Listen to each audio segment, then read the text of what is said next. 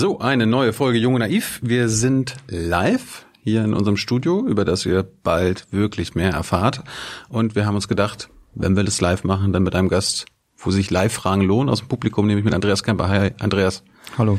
Kannst du dich mal vorstellen? Viele, viele kennen dich ja vielleicht noch nicht. Ja, ich bin Andreas Kemper, ich bin Soziologe aus Münster. Mhm. Ich beschäftige mich mit Klassismus, also mit der Benachteiligung aufgrund der sozialen Position, aufgrund der sozialen Herkunft, also Bildungsbenachteiligung von Arbeiterkindern. Ich mache was zur AfD, also da habe ich war der erste, der ein Buch geschrieben hat zur AfD und habe dann später mich auch stärker mit dem Flügel um Höcke beschäftigt, beziehungsweise mit Höcke selber. Habe herausgefunden, dass er unter dem Pseudonym Landolf Ladig ähm, publiziert hat und der Verfassungsschutz hat sich dann ja auch auf meine Recherchen bezogen und die bestätigt. Und ähm, zum organisierten Antifeminismus arbeite ich. Also eigentlich zu diesen ganzen Diskriminierungstheorien und den Netzwerken hinter der Diskriminierung, den Ideologien, den wie die sprechen, welche Sprache die benutzen. Das ist so meine Forschung. Wir haben uns letztes Mal ausführlich mit ähm, Faschismus und dem Thema Landolf Ladig und Höcke beschäftigt. Gibt es da jetzt eigentlich irgendwas Neues? Hat äh, Höcke schon zugegeben, dass es ist? Nein, also Höcke jetzt, wird, hat er endlich aufgegeben? Nein, also Höcke wird immer wieder gefragt. Das freut mich auch. Ne? Das, er hatte letztens wieder so ein MDR-Interview und er ist in diesem MDR-Interview wieder zum Schluss gefragt worden, ob er denn landaufladig sei und jedes Mal kommt, ich habe dazu alles gesagt und er ist sichtlich genervt und er hat, nie, er hat sich nie dazu geäußert. Ne? Er hat immer nur gesagt, er ist es nicht. Punkt. Also keine Erklärung, die ganzen Überzufälligkeiten erklärt er halt nicht und es ist halt klar, dass er das ist, aber er will es nicht zugeben. Das aber es ist aus journalistischer Sicht eigentlich äh, richtig noch zu fragen, ob er es ist oder sollte man nicht gleich den Sprung machen, warum er es nicht zugibt? Genau, das wäre halt eigentlich die, die richtigere Frage ne, warum er das nicht zugibt und ähm, was er sich davon verspricht, dass er das so aufrechterhält. Mhm. Und ja. Was gibt's denn in Sachen Höcke ansonsten Neues? Müssen wir irgendwas wissen? Wir haben ja jetzt, glaube ich, vor einem Jahr zuletzt geredet. Hat sich irgendwas entwickelt in der AfD um Höcke? Ja, um Höcke selber eigentlich nicht. Also dass die Entwicklung, die es um Höcke gegeben hat, ist, dass es keine Entwicklung gegeben hat. Er ist nicht ähm, vorwärts gekommen, auch nicht, ähm, hat auch nicht an Gewicht verloren. Ähm, das Einzige ist, also mit dem Flügel, also der Flügel, der ist aufgelöst worden. Also Höcke wird jetzt ja vom Verfassungsschutz observiert. Das hat ja nicht direkt äh, mit Höcke zu tun in dem Sinne, dass er jetzt was Besonderes gemacht hat, mhm. sondern der Verfassungsschutz ist jetzt eben zur Erkenntnis gelangt, dass Höcke tatsächlich rechts, rechtsextreme Positionen vertritt, wie der gesamte Flügel. Der mhm. Flügel ist dann offiziell aufgelöst worden, wobei Höcke dann auch selber immer wieder sagt, der Geist des, der, des Flügels, der lebt weiter. Und das heißt, dass, äh, diese Auflösung des Flügels ist ein, eine formale Angelegenheit. Die treffen sich nicht mehr als der Flügel. Und er sagt, Höcke sagt dann ja auch noch zusätzlich, der Flügel als Organisationsform, der hatte seine Berechtigung. Mhm. Der war in einer bestimmten historischen Phase war der wichtig, um Lucke rauszukriegen, um Frauke Petri rauszukriegen und so weiter. Und äh, er hat sich jetzt historisiert, der Flügel, hat sich quasi in der mit seiner geschichtlichen Aufgabe, die er hatte, jetzt auch aufgelöst und ist deswegen als Organisationsform nicht mehr wichtig. Aber der Geist, also die Idee des Flügels und ich denke ja, das faschistische am Flügel ist eben die, ist eben dieser Geist, ne? Ähm, der besteht weiterhin und Erklär das mal, was macht diesen Geist faschistisch? Ähm, die Frage ist ja, wie stellt man Faschismus fest? Mhm. Und ich habe ja damals 2015 angefangen, ähm, zu fragen, ist Höcke noch konservativ oder ist er schon faschistisch? Und das habe ich gemacht anhand von, von seiner Ideologie, die er vertritt, weil Faschismus kann man auf verschiedene Arten und Weisen feststellen. Man kann feststellen, ähm, ob ein äh, Staat faschistisch ist. Man kann feststellen, ob, die, ob, ob es eine faschistische Bewegung ist mit ähm, uniformierten Schlägertrupps, die dann da marschieren. Ähm, aber das soweit ist die AfD ja glücklicherweise noch nicht. Und soweit wird die wahrscheinlich auch nie kommen. Aber ähm, das, ähm, das konnte ich ja da nicht machen. Ich konnte ja nur gucken, wie reden die ne? und welche Ideen vertreten die.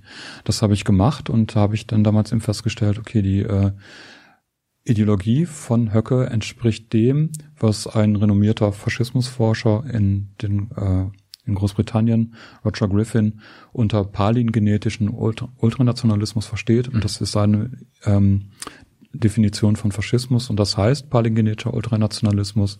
Das Palingenese, also das ist eine, eine Wiederkunft, eine Wieder Neuauferstehung, eine mythische Wiederaufer Neuauferstehung ähm, eines nationalen Volks äh, geben soll, wobei dieses Volk dann eben ultranationalistisch gedacht wird, eben als eine als eine äh, immer schon dagewesene Wesenheit, ne? nicht nicht mhm. ein ähm, nicht ein Verfassungspatriotismus ist, ist dem zugrunde gelegt, sondern ein, ein äh, biologisch gedachtes ewiges Volk, ne, das mit auch, was auch noch einen, einen Auftrag hat. Ne, wenn das gedacht wird, dass ein Volk eine bestimmte, eine bestimmte Mission hat und eine Wesenheit ist und dass die wieder auferstehen soll und dann auch mit Mythen gearbeitet wird, dann liegt nach Roger Griffin eine faschistische Ideologie vor.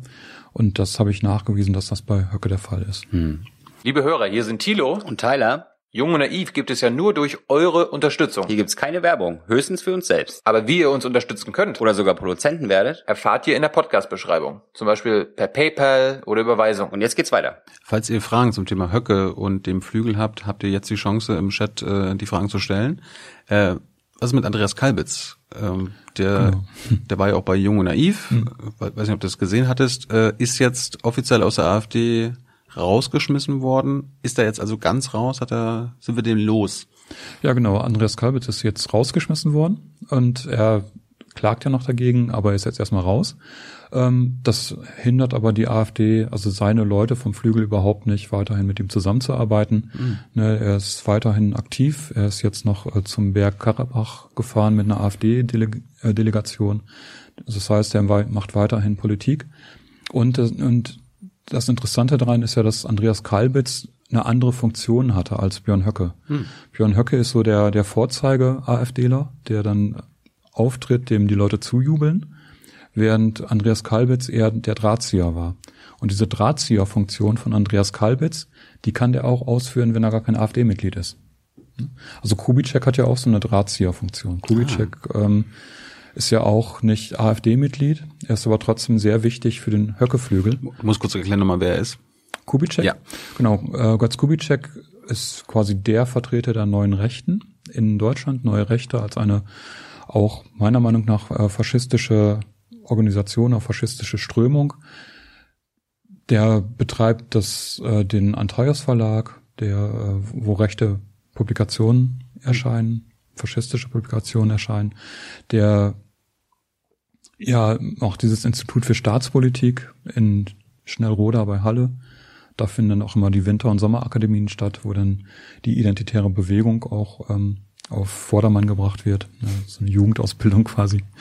Ähm, genau, das ist dann, äh, das ist halt Götz Kubitschek und Ellen Kositzer, seine Frau, die machen das. Das ist so und äh, und Höcke und Kubitschek, die arbeiten ganz eng zusammen und Kubitschek beeinflusst da dann auch diesen Höckeflügel, der sich jetzt offiziell aufgelöst hat, mhm. der aber weiterhin, der Geist dann eben weiterhin aktiv ist. Aber Kubitschek ist nicht in der AfD und Kalbitz jetzt ja auch nicht. Genau, Kubitschek wollte mal AfD-Mitglied werden. Mhm. Daraufhin hat sich dann ja überhaupt der Flügel erst gegründet, weil damals Lucke und ähm, Henkel und wie die hießen, die erste Generation quasi von der AfD, die was zu sagen hatte, die das, das gegründet haben, die haben dann damals ähm, Ellen Kositze, also die Frau von Kubitschek, ähm, die war, glaube ich, eine oder zwei Wochen war die AfD-Mitglied und ist dann sofort rausgeschmissen worden. Und daraufhin ist dann der Flügel gegründet worden, hm. als Schutzorganisation quasi für den, für die Leute um Höcke, um Kubitschek, um Poggenburg damals noch, um Kalbitz. Ähm, äh, genau, und da sagt ja Höcke, jetzt brauchen wir diese Schutzfunktion, brauchen wir gar nicht mehr, weil der Flügel so weit in, in der AfD ist, der Geist der AfD sich so weit in der AfD durchgesetzt hat, dass wir den Flügel gar nicht mehr brauchen. Hm. Kannst du kurz erklären, ähm, die AfD hat ja unter anderem ähm, Andreas Kalbitz rausgeschmissen, weil er irgendwie rechtsextreme Vergangenheit hat. Ja.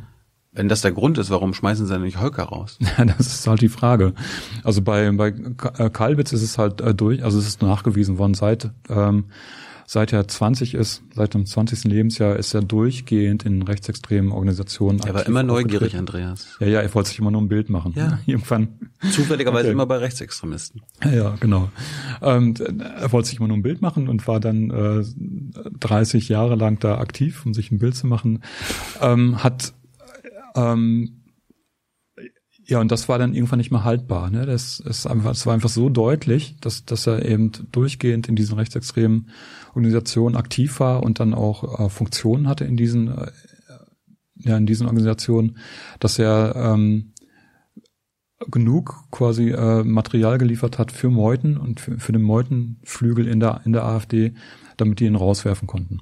Eigentlich liegt das auch bei Höcke vor. Bei Höcke hat es ja auch schon zwei Anläufe gegeben. Also es gab damals, als ich das rausgefunden habe, dass Höcke ähm, unter Landolf Ladig publiziert hat, gab es ja dann auch von Lucke, Bernd Lucke und von ähm, Henkel, von den Leuten ein Amtsenthebungsverfahren. Der sollte nicht rausgeschmissen werden erst, sondern er sollte halt nicht mehr als Landesvorsitzender ähm, von Thüringen aktiv sein, wenn er nicht äh, mich anzeigt. Das war damals die Forderung, er sollte mich anzeigen, es sollte vor Gericht geklärt werden. Er sollte eine eidesstattliche Versicherung machen, das hat er alles nicht gemacht. Und dann gab es ein Amtsenthebungsverfahren, aber da sind ja damals Lucke und Henkel raus, raus äh, gemobbt worden quasi. Und ein bisschen später hat dann Frau Petri nochmal das Gleiche versucht. Da gab es dann ein Parteiausschlussverfahren. In dem Gutachten haben sie sich auch auf meine ähm, Recherchen bezogen. Und dann sind aber Frau Petri und die Leute rausgeschmissen worden. Das heißt, er hat die immer überlebt. Und äh, ein drittes Mal haben die sich jetzt nicht getraut, ein drittes, einen dritten Versuch zu starten. Und inzwischen ist auch die, ist der Flügel in der AfD so stark, dass es ähm, die AfD auch zerreißen würde, wenn man Höcke rausschmeißt. Weil Kalbitz, wie gesagt, ist eher jemand, der im Hintergrund die, die Strippen zieht. Aber Höcke ist eine Symbolfigur. Ne, Höcke ist sehr stark aufgeladen, wenn, also Höcke steht für den Flügel. Aber wa- was macht Höcke denn im Vordergrund? Also außer dafür zu stehen. Äh, er verkauft sich sehr gut. Er ist Lehrer, er kann gut sprechen. Er hat diese ganzen Er kann gut sprechen, ja, findest du? Ja, im Vergleich. Also ich habe, äh, wenn man das sich halt mal, man kann sich ja die Reden bei äh, YouTube gibt's ja diesen Translator, wenn man oder äh, nicht Translator, wie heißt das, ähm, den äh, Den, Untertitel. den Macher? Übersetzer quasi, der der halt das äh, verschriftlicht. Ah, ja. Ähm, und äh, wenn man den ähm, liest bei Höcke, dann macht er das alles eins zu eins. Ne? Also das heißt, der kann den, der versteht den. Wenn man das bei Kalbitz macht, ähm, versteht er kein Wort. Ne? Das heißt, ähm, Kalbitz ist nicht ist nicht wirklich eine gute Vorzeigefigur. So. Äh, ich nehme mal die erste Zuschauerfrage von Julius Leit, der fragt, äh, wie bewertest du Dinge wie den Björn Bernd Gag zu Höcke im Speziellen und die satirische Auseinandersetzung mit der AfD im Allgemeinen? Ist das sinnvoll oder verharmlosend? Da bin ich ambivalent, also da bin ich hin und her hin und her geworfen. Also einerseits finde ich es gut, ähm, wenn die halt so sehr faschistisch auftreten. Die haben ja auch schon versucht, mit Fahnen irgendwie äh, was zu machen, also mit Fahnen aufzutreten bei Veranstaltungen. Ähm, und das Ganze zu inszenieren, da finde ich es dann gut, wenn das lächerlich gemacht wird. Einfach, es ist ja einfach auch lächerlich, ne? Aber um, ja, der Faschismus arbeitet auch viel mit Angst. Und ähm, um äh, denen dann äh, das zu durchkreuzen und äh, klar zu machen, hier, ihr müsst vor denen keine Angst, Angst haben. Ne? Das, äh, da finde ich das dann wichtig, sich darüber lustig zu machen. Ähm, solange das noch klappt.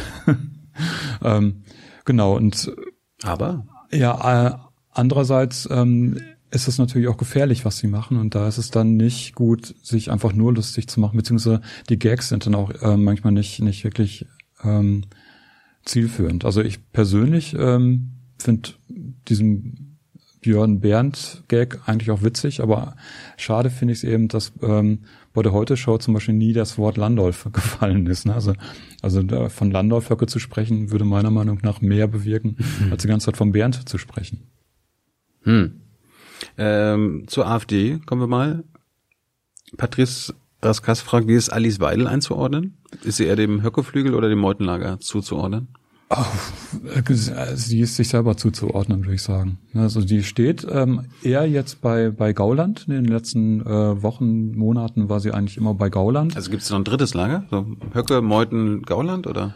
Nee, Gauland hat ja Höcke unterstützt. Also Höck, Gauland steht ganz klar ähm, im Höcke-Lager. Ne? Und ähm, bei Weidel bin ich mir nicht ganz so sicher, weil Weidel eigentlich eine Neoliberale ist oder eine, eine eigentlich ist sie da reingegangen nicht als äh, Faschistin, sondern als jemand, der die ganze neoliberale Ideologie von Hayek und von von diesen Leuten vertritt. Mhm. Ja, also das heißt ideologisch auch was halt die die äh, Rentenpläne angeht. Ne, das, diese ähm, die wollen ja immer noch diesen Sozialkongress machen die sozialpatriotischen Kongress, die AfD, was sie bisher immer wieder verschoben haben. Und da von, von den Utopievorstellungen, wie stellen die sich einen Staat vor, ist Weidel ganz klar eher bei Meuthen. Hm. So. Ja, sie ist, äh, sie hat ihre Doktorarbeit geschrieben zum Thema Rente. Und da sagt die sehr, hat in ihrer Doktorarbeit schreibt sie sehr klar, das war zum chinesischen Rentensystem. Da hat die den Chinesen und Chinesinnen empfohlen, die sollten halt äh, mehr Privatvorsorge machen, die sollten später Rente auszahlen, also diese ganzen neoliberalen Positionen, die vertritt die. Und das ist äh, ganz deutlich halt gegen Höcke, gegen den Höckeflügel. Weil Höcke sagt, ähm, wir müssen halt mehr Rente zahlen und so weiter, aber dann nur für Deutsche. Natürlich. Ja, das heißt, ähm, die haben so ein völkisches, ähm, sozialpatriotisches, in Anführungszeichen, Rentenmodell, Sozialmodell und Weidel hat äh, ganz klar neoliberales Modell. Aber strategisch ist sie halt eher bei, bei ähm, Höcke. Das wäre jetzt mal eine Frage. Also es gibt äh, ja viele Streitigkeiten innerhalb der Partei. Äh, es gibt einen ideologischen Streit und es gibt einen strategischen Streit. Genau. Das Kannst du das mal erklären? Ja, klar. Das ist, äh, man kann sich halt darüber streiten, äh, wo will ich hin? Mhm. Und man kann sich darüber streiten, wie komme ich dahin? Mhm. Und da gibt es in der AfD bei der Frage, ähm, wo will ich hin? Ähm, drei Lager, also mindestens drei Lager. Das ist einmal dieses faschistische Lager, die faschistische Strömung. Die wollen, die wollen eine völkische Gesellschaft, eine rein rassige Gesellschaft in Anführungszeichen quasi, ähm, mit einem starken Führerstaat. Dann gibt es einen christlichen fundamentalistischen Flügel, der wird sehr dominant auch äh, von Beatrix von Storch vertreten. Also diese Christen in der AfD spielen auch eine große Rolle. Evangelikale, so Ultrakatholiken, die den Papst erkamen wollen.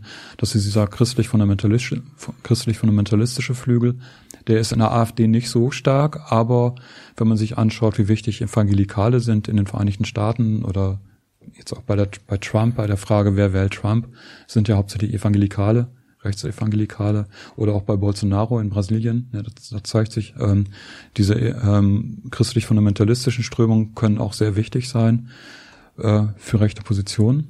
Und die dritte Strömung, das ist dann eine Strömung, für die es eigentlich gar nicht so einen richtigen Namen gibt. mhm. Also ich, äh, man könnte die als neoliberal bezeichnen, aber ich finde den Begriff neoliberal problematisch, weil der Begriff neoliberal zum einen eigentlich eine ganz andere Geschichte hat. Ähm, aber dann später dann äh, übernommen wurde von einem Flügel von, von Ludwig von Mises und von August von Hayek, die sogenannte österreichische Schule, mhm. die ähm, den Staat eigentlich zurückdrängen wollen und sehr viel mehr Privatisierung wollen. Ähm, keine Erbschaftssteuer, keine Vermögenssteuer, es sollen weniger Steuern gezahlt werden. Dafür soll dann auch gleichzeitig weniger Sozialhilfe gezahlt werden. Und ähm, das, das sind diese also Marktradikale? Genau, Marktradikale. Marktextremisten? Genau, Marktradikal, wobei Marktradikal eben auch nicht stimmt, weil wenn man wirklich marktradikal sein will, dann müsste man die Erbschaftssteuer auf 100 Prozent setzen, weil ähm, Erbschaft ist ja nicht leistungsgerecht mhm. und, und stört dann ja quasi den Markt, mhm. ja, weil eigentlich würde ja Marktradikalität heißen, dass ähm, man nur dann etwas bekommt, wenn man etwas leistet. So und dann dürfte es keine Schenkung geben, dann dürfte es keine keine äh, Erbschaft geben. Ja, dann müsste tatsächlich jeder nur das kriegen, wenn er was leistet. Aber die sind ja eben für die komplette Streichung der Erbschaftsteuer. Über die Marktradikalen reden wir gleich noch, aber wie, wie ist denn, kann, kann man das abschätzen, wie die drei Strömungen in der Partei verteilt sind? Also gibt es ein großes dominierendes Lager? Hm. Ja, also ich weiß, dass bei der beim Flügel, oder da gibt es auf jeden Fall Schätzungen beim Flügel, dass sie so um die 40, 50 Prozent haben. Und bei den anderen beiden Strömungen weiß ich es nicht. Das, hm. Aber wie gesagt, das ist halt die ideologische. Genau. Das ist halt die ideologische Unterscheidung. Es gibt noch eine strategische Unterscheidung. Genau. Und die strategische Unterscheidung ist dann halt eher wie, äh, wo wollen wir hin und ja, nicht wo wollen wir hin, wie kommen wir da hin? Ja. Und ähm, da gibt's dann diejenigen, die sagen, wir müssen mit der CDU zusammengehen. Wir alleine sind nicht stark genug. Wir müssen ähm, äh, eine Regierungsbeteiligung haben zusammen mit der CDU. So, und, und das hat, hat dann halt zur Folge, dass sie nicht allzu radikal auftreten dürfen, weil die CDU dann sagt, ne, nicht mit uns. Ne, und da gibt's ja die Werteunion. Und die Werteunion ist dann quasi ähm, innerhalb der CDU so dieses CDU-AfD-Übergangsfeld. Da machen dann Leute mit wie Vera Lengsfeld, eine gute Bekannte von Beatrix von Storch. Und da zeigt sich dann, wie halt da auch diese ähm, ja diese Netzwerke sind, wenn man sich das genauer anschaut. Ne? Und ähm, Maaßen ist auch dabei, ne? Maaßen, genau, Maaßen, also das sind dann die Leute, die äh, eine gemäßigte AfD wollen und eine noch konservativere CDU, um dann halt gemeinsam was machen zu können. Die anderen sagen, wir brauchen einen Umsturz, ne? wir müssen halt äh, das ganze System ändern und wir werden nicht als Juniorpartner irgendwo mitmachen, sondern als Juniorpartner AfD, sondern wenn überhaupt dann eine starke AfD, was weiß ich, 48 Prozent oder so, vielleicht dann noch irgendwie eine 10 Prozent äh, CDU dabei, ne, dann äh, können die auch als Juniorpartner mitmachen, aber wir geben den Ton an. Und das geht, das zeigt sich ja bei den ganzen Umfragen, das geht nicht in die Richtung. Ne, auch bei Höcke, Brandenburg, Sachsen, die sind bei 20 Prozent, das ist viel, aber die kommen nicht über diese 20, 25 Prozent raus. Ne? Also, die, also die erreichen keine 30 Prozent. Und 30 Prozent müssten ja mindestens haben, wenn sie die CDU als Juniorpartner haben wollen. Das- Ähm, nächste Frage aus dem Chat. Besteht die Möglichkeit, fragt Coffee Freak, dass die AfD sich irgendwann so zerstreitet, dass es eine weitere rechtspopulistische Partei gibt? Oder entsteht? Theoretisch schon, momentan sehe ich das nicht. Also, ähm, die also, also ich, ich hoffe, seit, seit es die AfD gibt, dass sie sich zerstreiten, aber die haben es bisher immer hingekriegt, dass die, dass ein paar Leute rausgeschmissen wurden und ähm, die, die rausgeschmissen wurden, waren nicht stark genug, um wirklich auch eine Partei nachhaltig zu gründen. Es gab ja immer wieder Versuche, Parteien zu gründen, sowohl halt von äh, Leuten wie Lucke oder Frauke Petri, die dann rausgeschmissen wurden, weil sie es nicht geschafft haben, Höcke rauszuschmeißen. Die Parteigründungen sind ähm, zustande gekommen, aber da sehe ich nicht, dass sie da irgendeine Zukunft haben. Und auch Poggenburg hat dann ja, ähm, der dann quasi von rechts rausgeschmissen wurde, also ein, ein Rechter, der rausgeschmissen wurde, ein ganz Rechter, die sind ja alle rechts, ein ganz Rechter, ähm, der hat ja auch versucht, mit der Partei was zu machen, rechts von der AfD, aber das hat auch, wirkt auch nicht. Ne? Hm. Man müsste halt die Republikaner irgendwie im Auge behalten, ob da mal irgendwas entstehen könnte, ne? aber ich sehe das nicht, dass da Ähm, Jack will wissen, sollte man die AfD verbieten? Und wenn ja, warum? Ja, mit Verboten ist es immer schwierig. Ne? Das ist Parteiverbot jetzt. Ja, ne? ja, genau. Hm. Ich, ähm,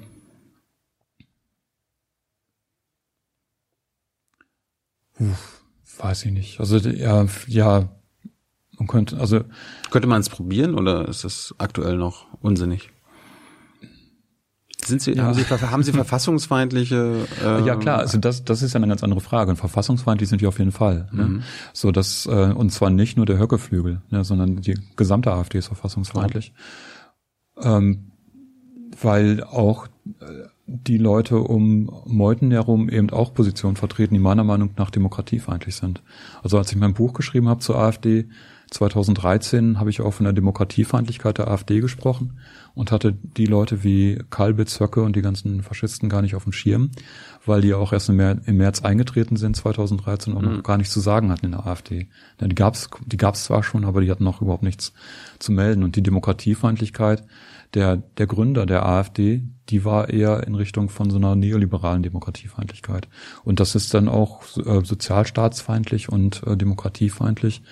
Und nach Paragraph, äh, nach ähm, Artikel 20 ähm, ist die ist, ist halt die, die Bundesrepublik Deutschland ein demokratischer und sozialer Bundesstaat. Und wenn man den Sozialstaat weghaben will und die Demokratie weghaben will, dann ist es ganz deutlich verfassungsfeindlich. In ein paar Minuten fangen wir dann mit dem Marktradikalen an. Wenn ihr dazu Fragen habt, äh, könnt ihr jetzt damit starten. Jonas hat noch mal eine Frage zur AfD. Gibt es bei der Spendenaffäre der AfD neue Erkenntnisse?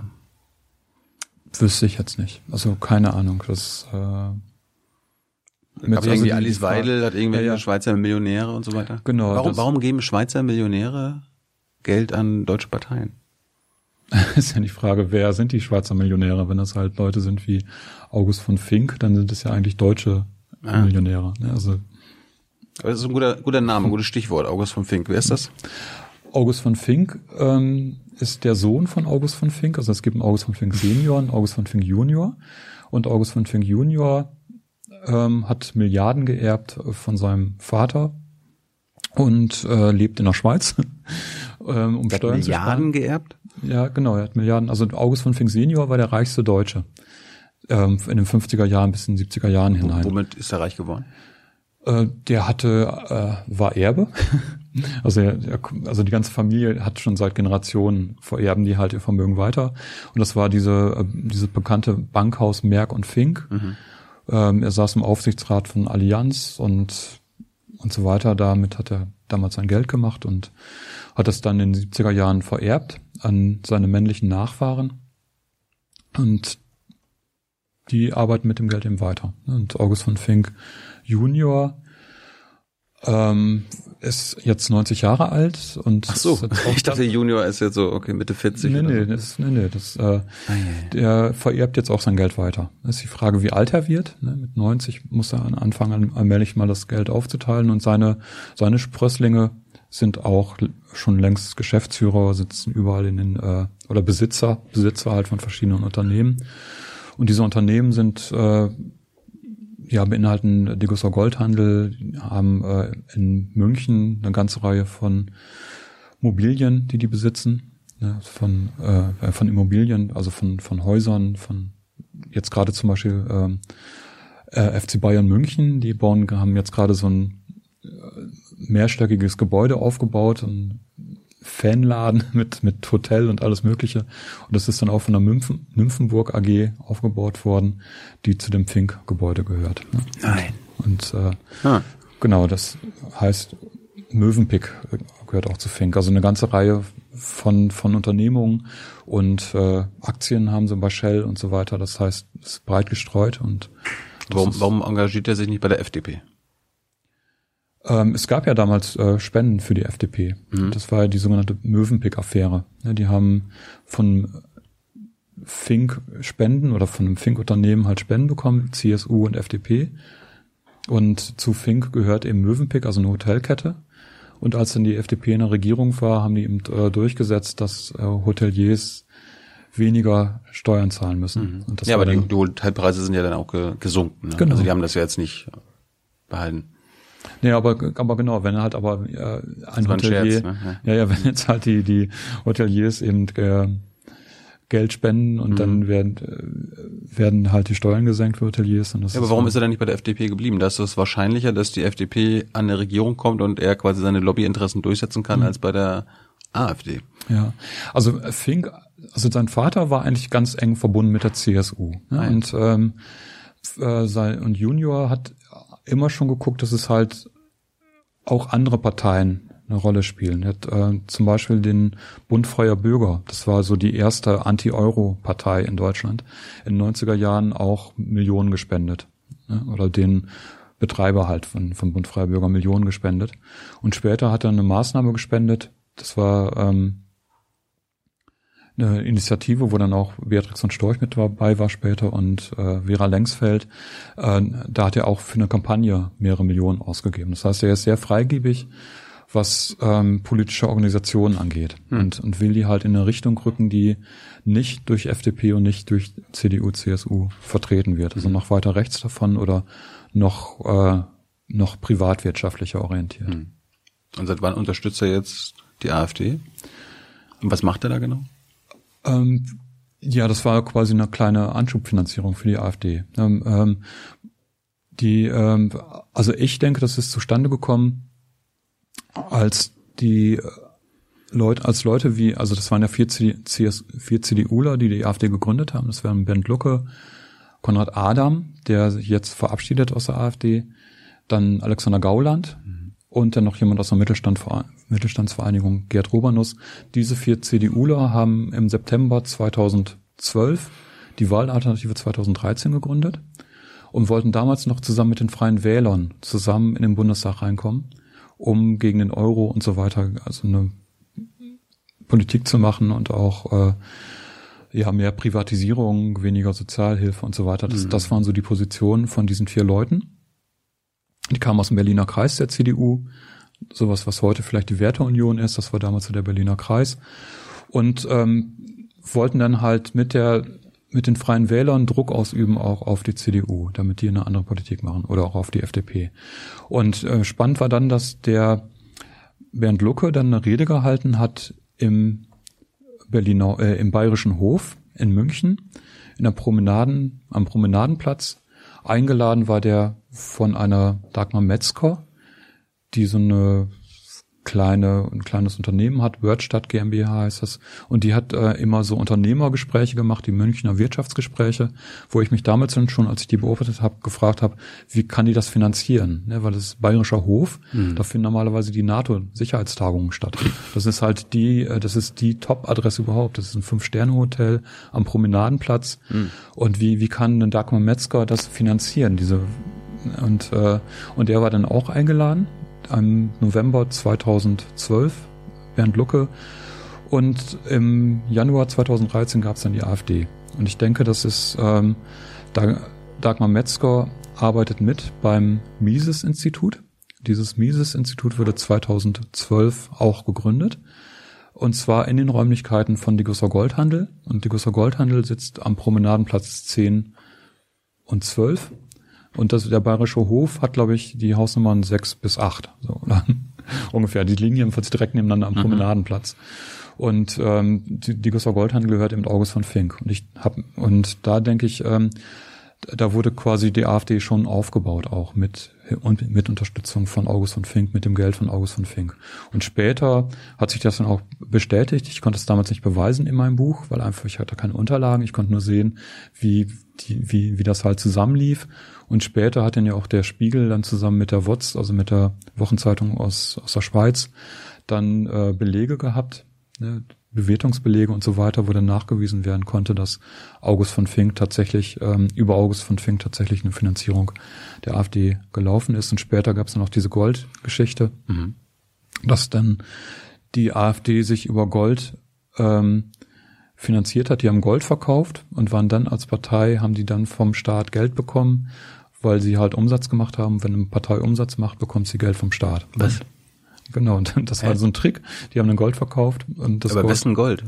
Ähm, ja, sie haben Goldbarren bekommen. Von, Man könnte ja sagen Nazi-Gold. Ja, von Degussa Goldhandel ne, und also von August von Fink. Und Hat er das, das geschenkt oder was? Das weiß ich nicht, wie viele die dafür bezahlt haben, aber da kann ich mir gut vorstellen, dass es auch zu guten Konditionen verkauft wurde. Aber das ist auch egal, auch wenn die halt zum normalen Preis das gekauft hätten.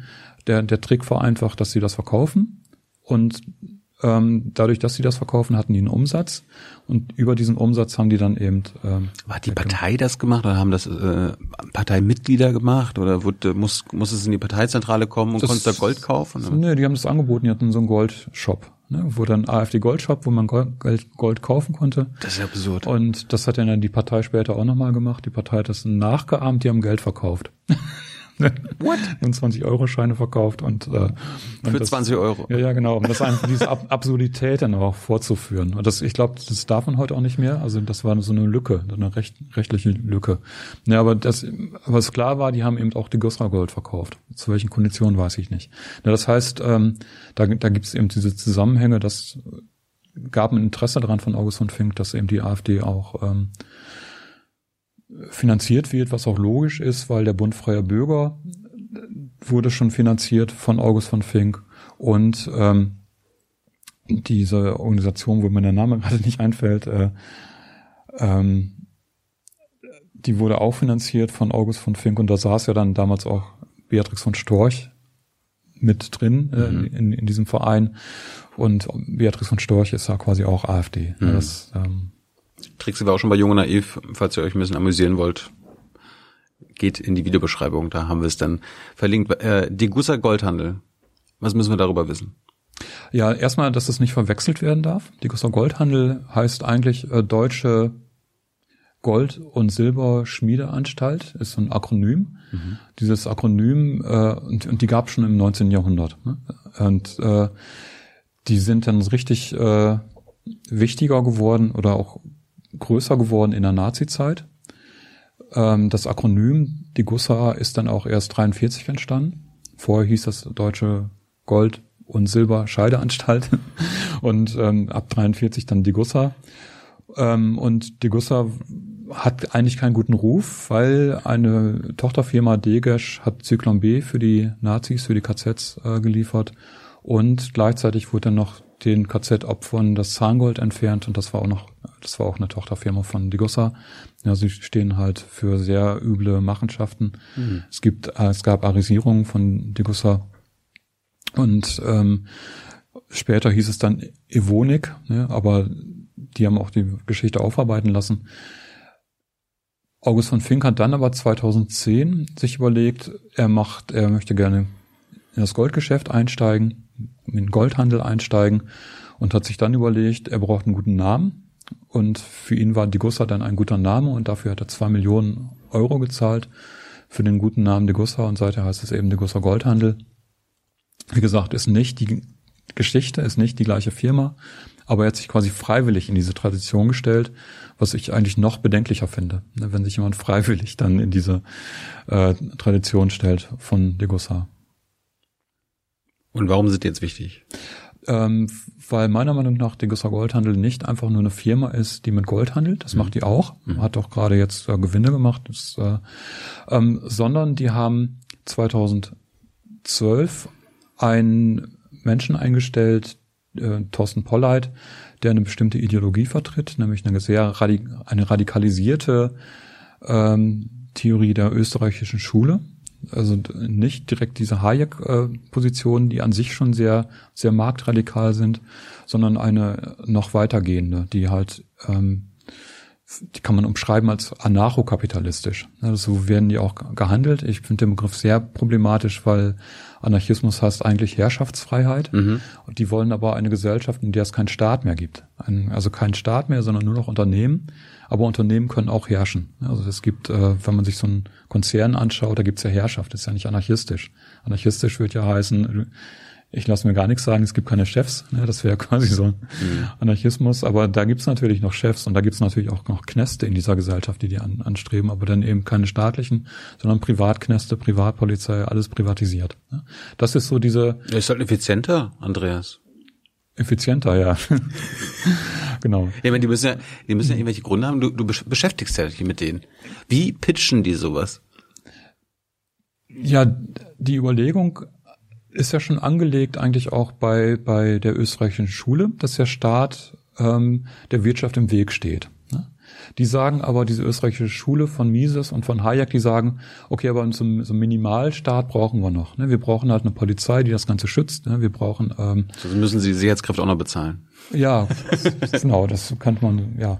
Ähm, also die sagen, okay, Minimalstaat. Die haben aber auch Hayek und Mises, die hatten schon ein instrumentales Verhältnis zur Demokratie. Ja, die haben gesagt, dass das Gegenüber vom Liberalismus, also sie sehen sich selber als Liberale, was man auch wieder in Frage stellen kann, weil Liberalismus kommt ja von, von Liber, von Libertat, von Freiheit. Und die wollen aber nicht die Freiheit an sich, sondern die wollen die Freiheit der Privateigentümer. Ne? Und äh, Hartz IV ist jetzt nicht unbedingt was, was so frei macht und äh, Niedriglohn ist auch nicht was, wo ich sagen würde, das ist jetzt die große Freiheit. Ne? Wenn man sich da, wenn man drei Jobs am Tag haben muss, ist man nicht unbedingt frei. ist halt die Frage der, der Perspektive. Okay, die nennen sich selber aber, aber Liberale, mhm. Liberalismus und die sagen, das Gegenüber von Liberalismus, den, die sie vertreten, ist der Totalitarismus. Und das Gegenüber von äh, dem Autoritarismus von Diktatur ist die Demokratie. Und der Liberalismus kann sich dann halt positionieren. Der kann sich dann mal halt eher in Richtung Demokratie positionieren, wenn es halt passt. Mhm. Wenn es halt für die Wirtschaft besser ist, sich äh, für die ähm, Demokratie zu positionieren, dann machen die das aus. Sie sind also nicht generell demokratiefeindlich.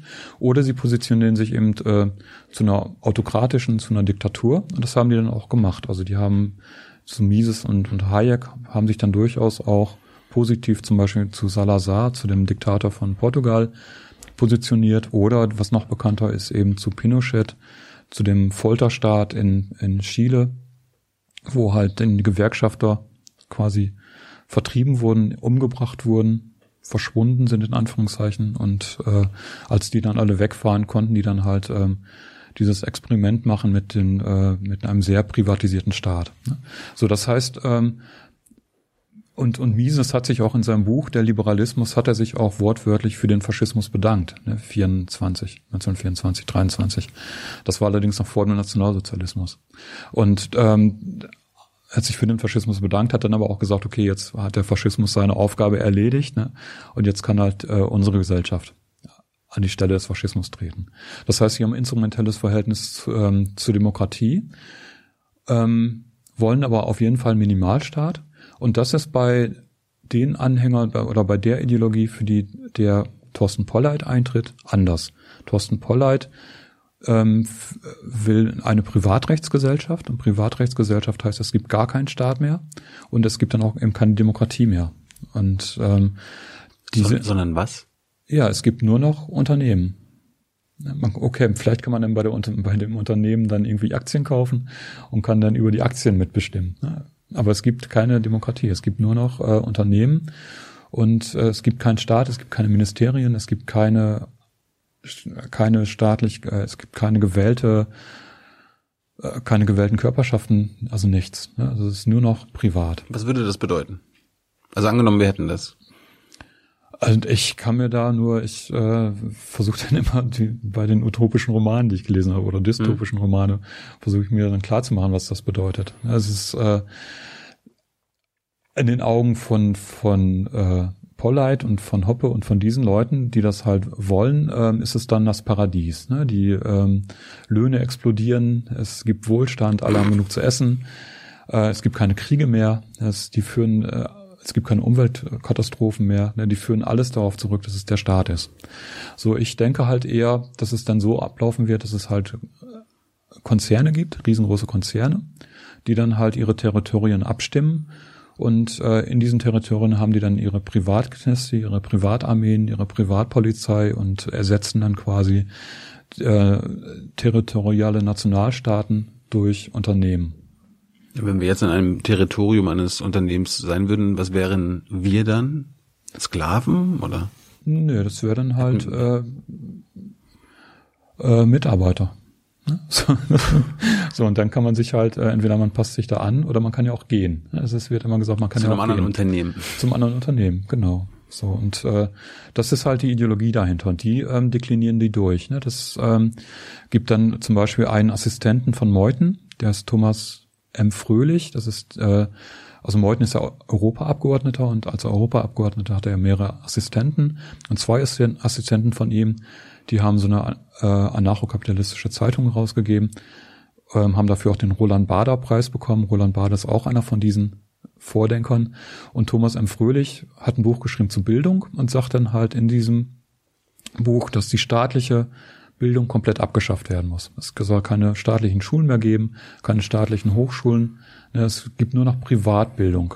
Und Privatbildung, ähm, da ist er dann, als er das vorgestellt hat, ist er dann halt auch gefragt worden bei so einer äh, Veranstaltung, was dann dann ist. Man hat ja nur noch Privatschulen und die Privatschulen ähm, haben dann also Vert- Vertragsfreiheit, das ist dann auch total wichtig, Vertragsfreiheit, da darf keiner, es geht nur den beiden Vertragspartnern was an, sind sowas wie wie äh, sittlich oder unsittlich spielt da keine Rolle. Ne? Das heißt, ähm, die haben nur noch, die haben Vertragsfreiheit, das heißt, die müssen nicht irgendwelche Leute aufnehmen, die müssen keine Schüler aufnehmen. Was passiert dann dann, wenn es nur noch Privatschulen gibt und alle Privatschulen wollen Schulgeld und äh, einige Familien können das nicht bezahlen?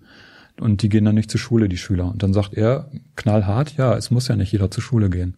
Man kann sich ja Lesen auch beibringen, indem man ähm, äh, an der Playstation sich irgendwie selber Lesen beibringt. Ne? So das halt und das ist halt äh, das das ist die Ideologie dahinter. Das ähm, freie Märkte, es muss alles privatisiert werden. Aber das meinen die, das meinen die ernst. Ja, das meine ich ernst. Und das geht noch weiter.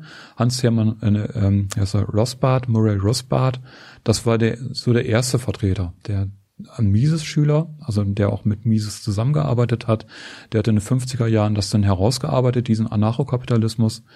Und eine Position von ihm war dann zum Beispiel bei Eltern, wie die mit ihren Kindern umgehen. Und da ist es auch sehr frei. Er sagt dann auch, Kinder haben immer das Recht abzuhauen von den von zu Hause. Also diese Freiheit gibt's immer, man darf abhauen.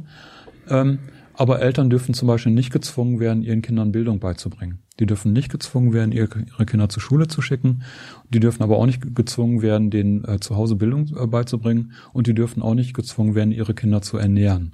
Das heißt, die äh, dürfen ihre Kinder verhungern lassen. Das steht da wortwörtlich drin. Das ist diese. Weil das ihr Besitz ist oder was? Nee, ja, zum Teil. Also, also im Sinne Genau. von mit Eigentum kann ich machen, was ich will. Genau. Und, Und die mein, dürfen- mein Kind ist mein Eigentum. Genau, und die dürfen die Kinder auch verkaufen. Ne? Das, Ja, und das, und da sagt er, und gerade weil die die Kinder verkaufen äh, dürfen, ist es ja halb so wild mit dem, dass sie die verhungern lassen dürfen, weil das bringt ja ökonomisch gesehen nichts, die Kinder verhungern zu lassen, äh, wenn man die genauso gut verkaufen kann.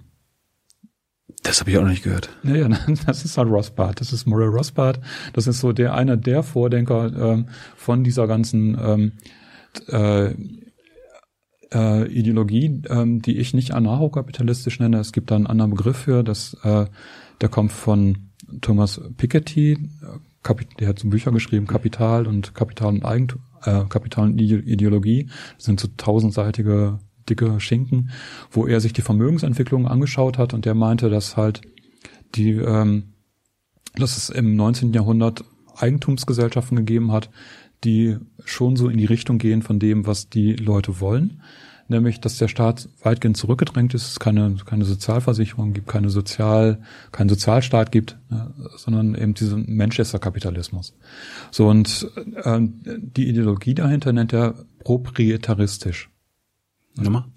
Sprechen wir aus, proprietaristisch. Proprietaristisch. Proprietaristisch. Proprietaristisch. Genau, das ist im Deutschen ein komisches Wort, weil ähm, das kommt von Lateinisch proprius, das heißt ähm, Eigentum.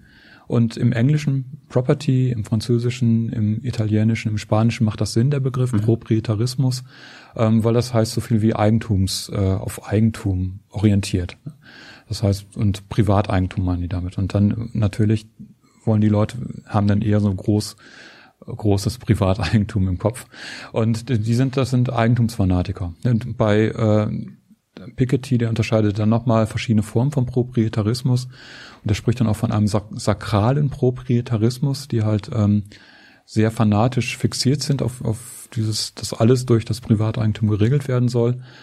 Und er meinte, dass eben dadurch, dass die Vermögen, dass wir eine Vermögensentwicklung haben, die so läuft, dass die Reichen immer reicher werden.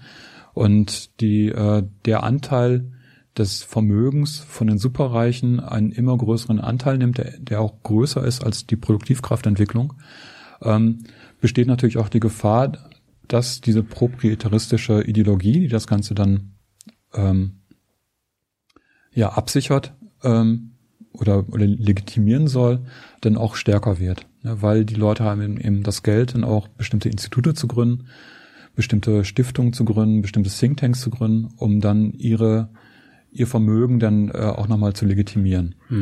Und genau das ist auch passiert. Also der Rothbard hat ein Institut gegründet, das war Ludwig äh, vom Mises Institut in den Vereinigten Staaten, zusammen mit den Koch-Brüdern, ne? Koch, Koch Industries. Nee, stimmt gar nicht, jetzt habe ich Quatsch erzählt. Koch Brothers nennen, Ja, Koch, wenn sie genau. Koch, Koch Brothers, Koch äh, Industries, die hatten vorher das Cato-Institut. Ja, genau, Rothbard hat zusammen mit dem äh, Koch das Cato-Institut gegründet und später hatte sich dann losgesagt, weil das Cato-Institut war nicht, war nicht radikal genug und hat dann seine anarchokapitalistische Ideologie mit dem Mises-Institut begründet. Also da, da soll die eben vorangetrieben werden, diese Ideologie.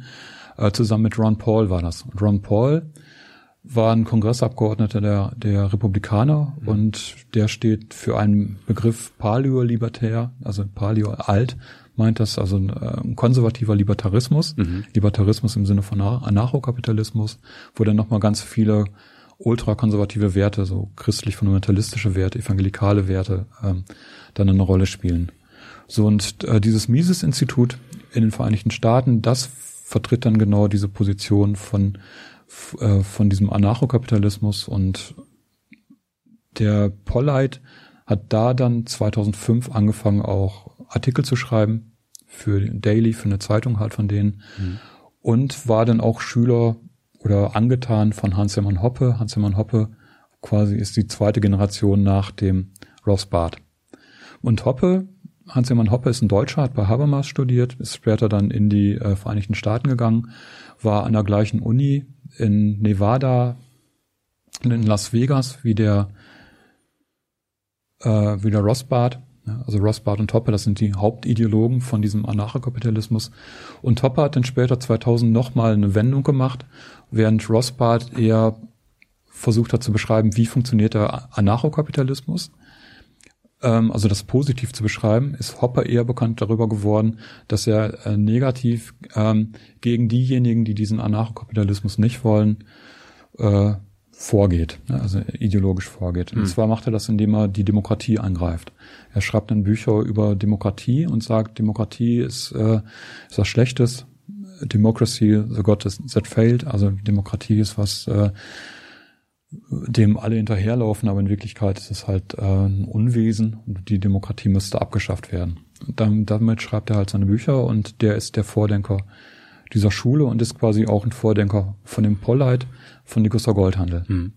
Und äh, Dickusser Goldhandel 2010 gegründet, 2012 ist dann Polleit, Thorsten Polleit, da ähm, angestellt worden als Chefökonom und hat dann im gleichen Jahr angefangen, das Deutsche Mises-Institut aufzubauen mit ähm, Hans-Hermann Hoppe im Beirat. Hm. Und dieses Mises-Institut macht ständig Vor äh, Kongresse im Bayerischen Hof, wo damals auch der Lucke war, also direkt neben, neben dem Mises-Institut, wo auch äh, die Gustav Goldhandel sitzt. Und genau, und äh, ja sieben Veranstaltungen von von diesem äh, vom Mises-Institut, diese Kongresse und so weiter, ähm, haben stattgefunden mit Hans-Hermann Hoppe. Und der erste Vortrag überhaupt, den das Mises-Institut gemacht hat, der erste Kongress überhaupt, war eben auch von Hans-Hermann Hoppe. Ja, das heißt, dieses Mises-Institut vertritt die Ide wesentlich die Ideologie von Hans-Hermann Hoppe, der eine reine Privatrechtsgesellschaft will, Staat komplett abschaffen und der die Demokratie abschaffen will. Und das sagt er auch wortwörtlich. Die Demokratie muss abgeschafft werden.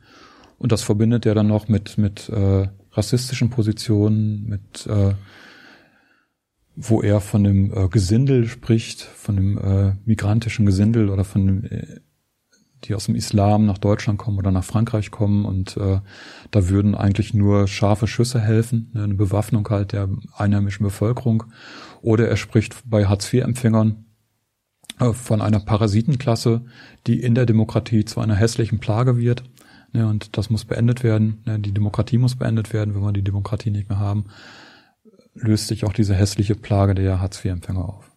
Und statt Demokratie diese Privat Genau, statt Demokratie Privatrechtsgesellschaft. Aber welche, welche Rolle spielt diese Strömung, diese Ideologie in der AfD? Ähm, die, Oder ist das, existiert ja auch außerhalb der AfD? Ja, die ist, die ist vor allen Dingen außerhalb der AfD und das lässt sich auch ganz leicht erklären, weil der Hans-Hermann Hoppe sagt, ähm, dass er jede Partei doof ist. Also Parteien sind ja halt, wollen ja halt Regierungen, ne, und Regierungen sind ja was Staatliches und mhm. deswegen äh, lehnt er generell ähm, Parteien ab. Und hatte uns letztens auch ein Streitgespräch mit Markus Krall, der auch bei Degussa Goldhandel arbeitet.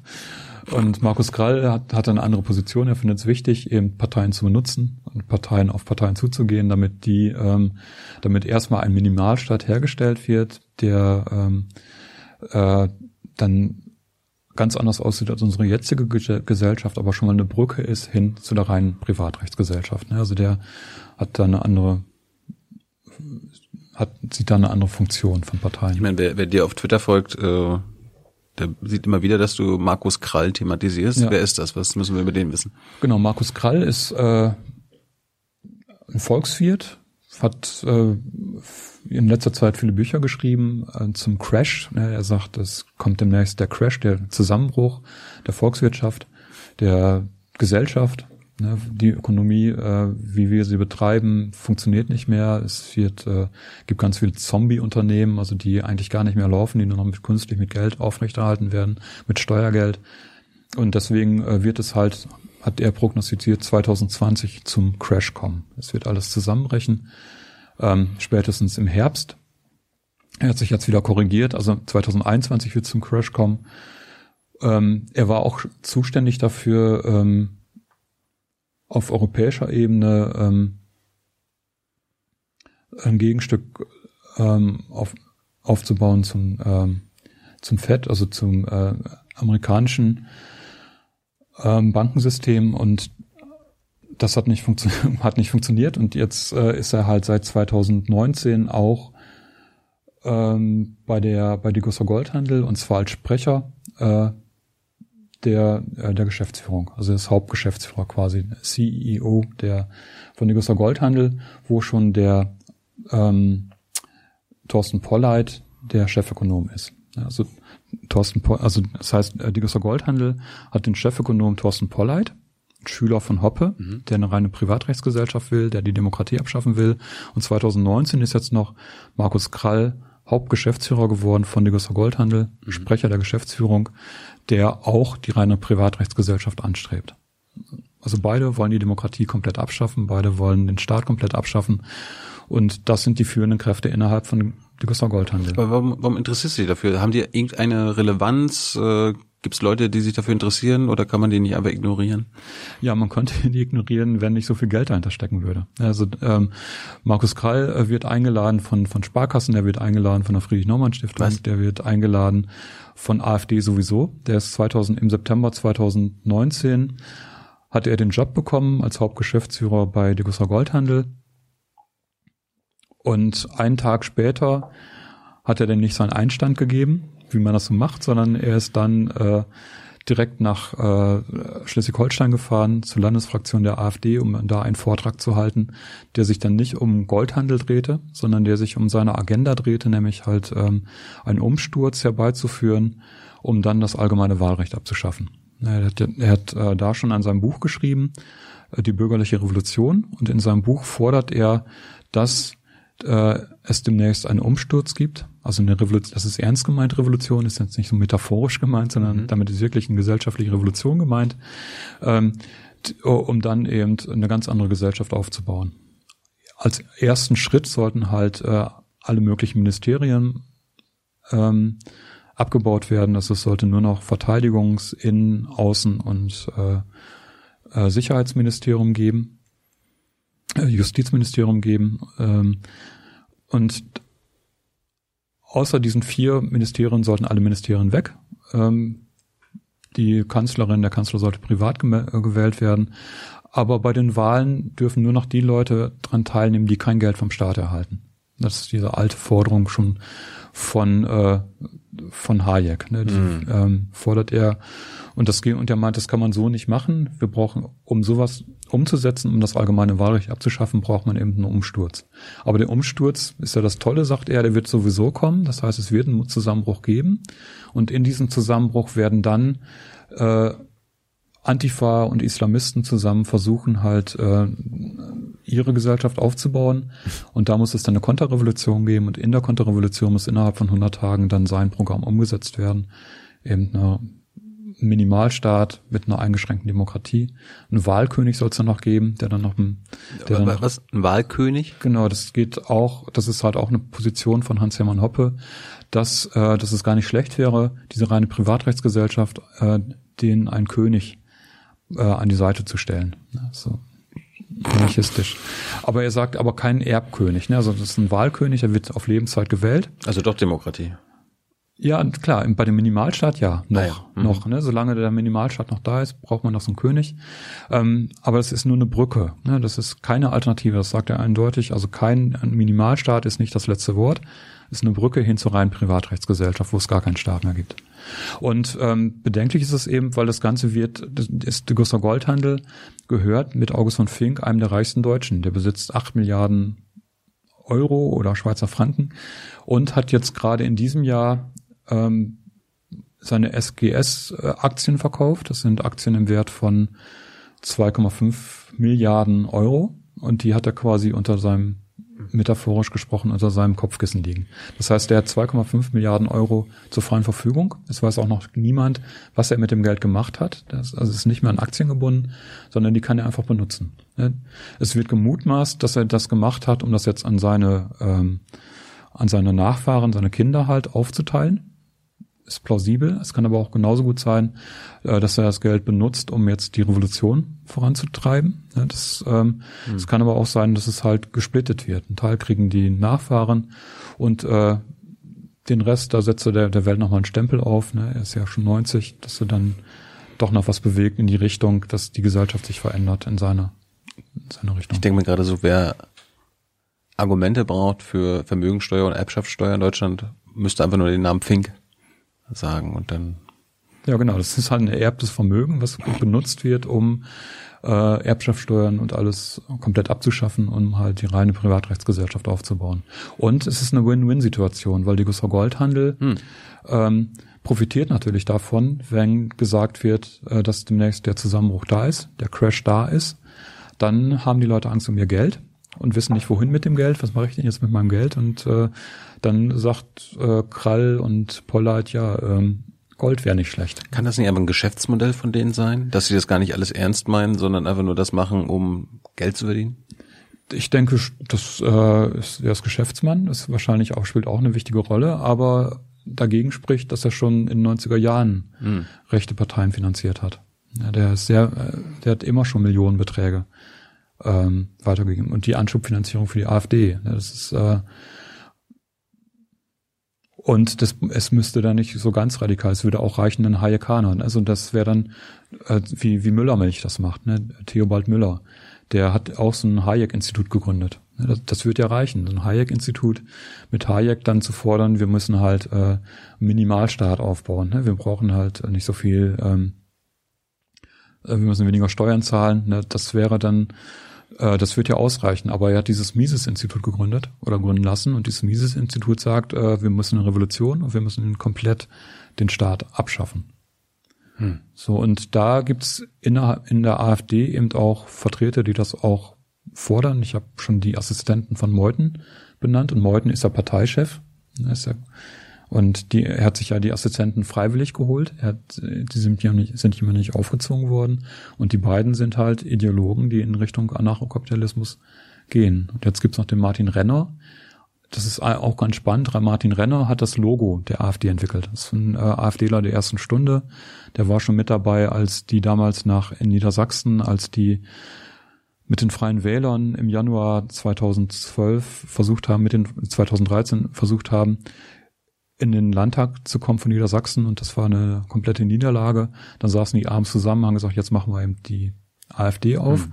Ähm, da war er schon mit dabei, ne, das von, von Anfang an. Er wäre auch schon fast rausgeschmissen worden und ähm, jetzt ist er quasi ein jemand, der strategisch gesehen auf Vöckellinie ist. Er sagt eben auch, es gibt demnächst den Zusammenbruch und er bezeichnet sich als Freund von Krall.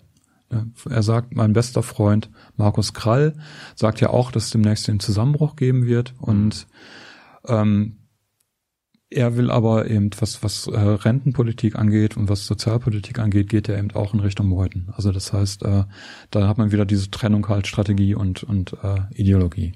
Und Renner, wie gesagt, bezeichnet sich eben auch als Freund von Markus Krall.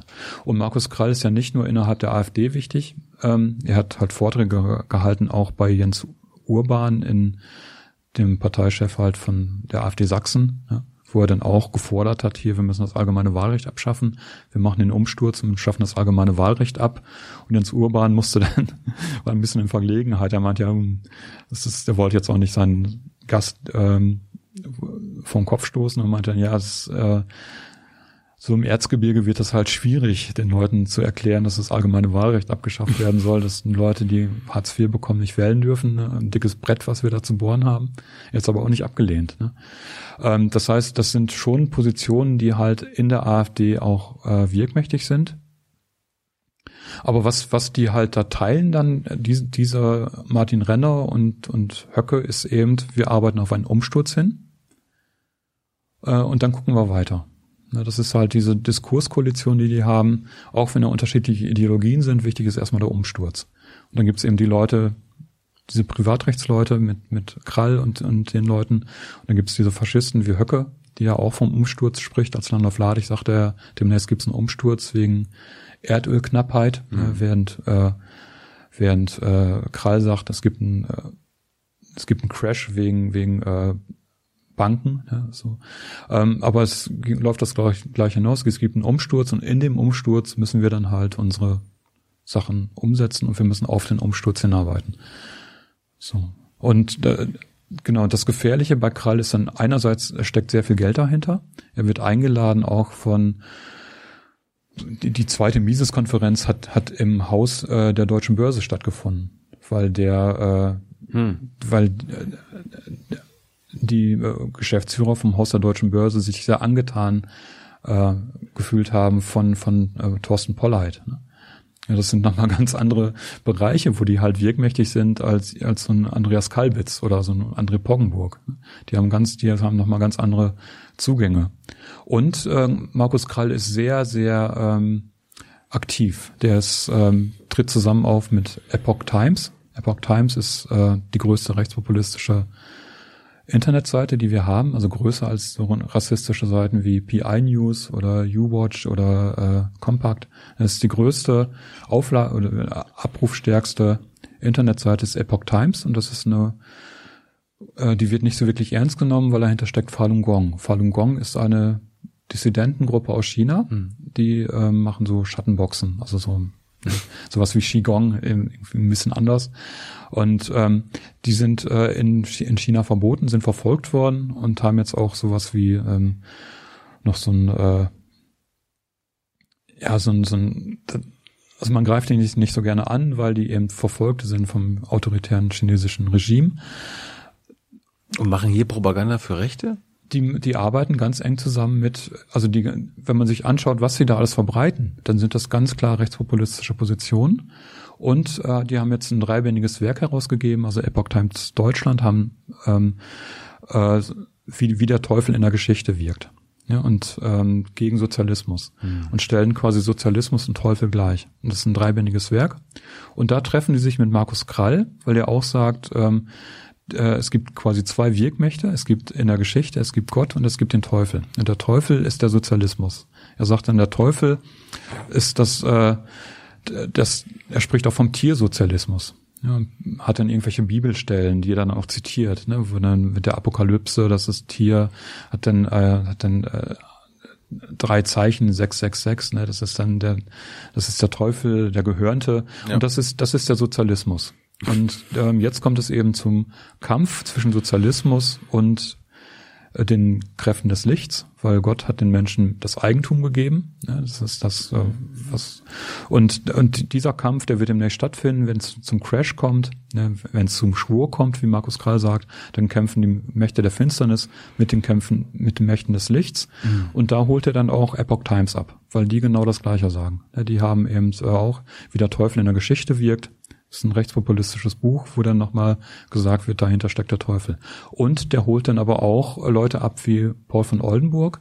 Das ist der Cousin von Beatrix von Storch, Nachfahre von den letzten deutschen Kaiser, der auch sagt, dass es eben den Teufel gibt. Ne? Und der ist so ein rechter Fundamentalist und rechtskatholischer Fundamentalist, ist der Chef oder der Koordinator der Gesellschaft zum Schutz von Tradition, Familie, Privateigentum, die ähm, weltweit diese Märsche für das Leben machen, gegen Abtreibung, aber auch gegen Ehe für alle.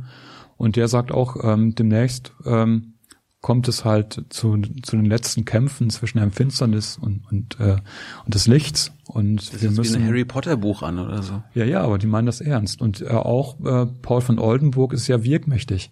Ne, die TFP, die Gesellschaft zum Schutz von Tradition, Familie, Privateigentum, die sind in Polen zum Beispiel sehr wirkmächtig und die haben in Polen äh, mhm. äh, darauf hingearbeitet mit der Peace-Partei zusammen, dass das Abtreibungsrecht äh, immer weiter eingeschränkt wird und sind da erfolgreich. Jetzt gerade gestern ist es halt auch äh, äh, nochmal weiter verschärft worden, das Abtreibungsrecht in Polen. Gab es gestern auch ganz heftige Polizeiübergriffe ähm, das heißt, äh, die sind natürlich total lächerlich. Man, es, man soll die auch äh, so lächerlich wie die sind, da darf man auch drüber lachen. Aber das Lachen vergeht ein, wenn man sieht, was gerade in Polen passiert. Und, äh, und die treffen sich da, die holen sich ab. Das, das sind Fanatiker, die tatsächlich mit dem Teufel und Gott argumentieren und Diskurskoalition haben. Und die, die Diskurskoalition heißt, die sind jetzt nicht in der gleichen Partei, die sind auch nicht im gleichen Verein, aber die treffen sich auch über die Sprache und über die Narrative, die dahinter stehen. Zum Beispiel Kulturmarxismus. Das ist ein Narrativ, dass die alle alle drei Strömungen, Faschismus, diese Proprietaristen Mhm. und äh, diese Ultrafundamentalisten oder auch Evangelikale äh, gemeinsam haben. Ja, das ist äh, der Kulturmarxismus bedeutet, die Frankfurter Schule hat äh, in den schon beim Zweiten Weltkrieg in den Vereinigten Staaten äh, das vorgegeben, dass Deutschland umerzogen wird und die wollen letztlich die Familie abschaffen und die wollen letztlich eben äh, satanisch wirken, ne? nach, nach äh, sind halt sie vertreten, sind halt des Teufels letztlich, nach, ähm, nach Krall, nach Oldenburg und so weiter. Und da treffen, das ist Umerziehung ist ein Stichwort, äh, Frühsexualisierung ist ein Stichwort, äh, Stichwort. Wir, wir kommen, glaube ich, zu einigen. Ja, ja. Ich nehme eine Zuschauerfrage von Black Fox Lady, die fragt, inwieweit sind marktradikale Strömungen religiös verbrämt? Also siehe sektenmäßige, teilweise narzisstisch, Nazi, narzisstische Züge mit totalem Bewachungsanspruch. Äh, Also die ergänzen sich offenbar ganz gut, ne? Ja, ja, das, ist ja, genau, das habe ich ja gerade gesagt. Genau. Die ergänzen sich, das hat ja schon Max Weber festgestellt, ne? dass der Kapitalismus, ähm, das, äh, das ist diese äh, protestantische Wirtschaftsethik. Ne? Das, ähm, die, äh, in den Vereinigten Staaten ist der Kapitalismus deswegen auch so schnell so stark geworden, weil das halt diese äh, äh, ref- reformistische ähm, Strömung in der christ- christlichen Kirche gab, die da sehr stark war, die dann gesagt haben, hier, wenn jemand viel Geld hat, dann ist es Gott gewollt. Ne, Das ist dieser, das heißt, das, das ging, war immer schon Kapitalismus und äh, Reformismus und eine bestimmte christliche Auffassung.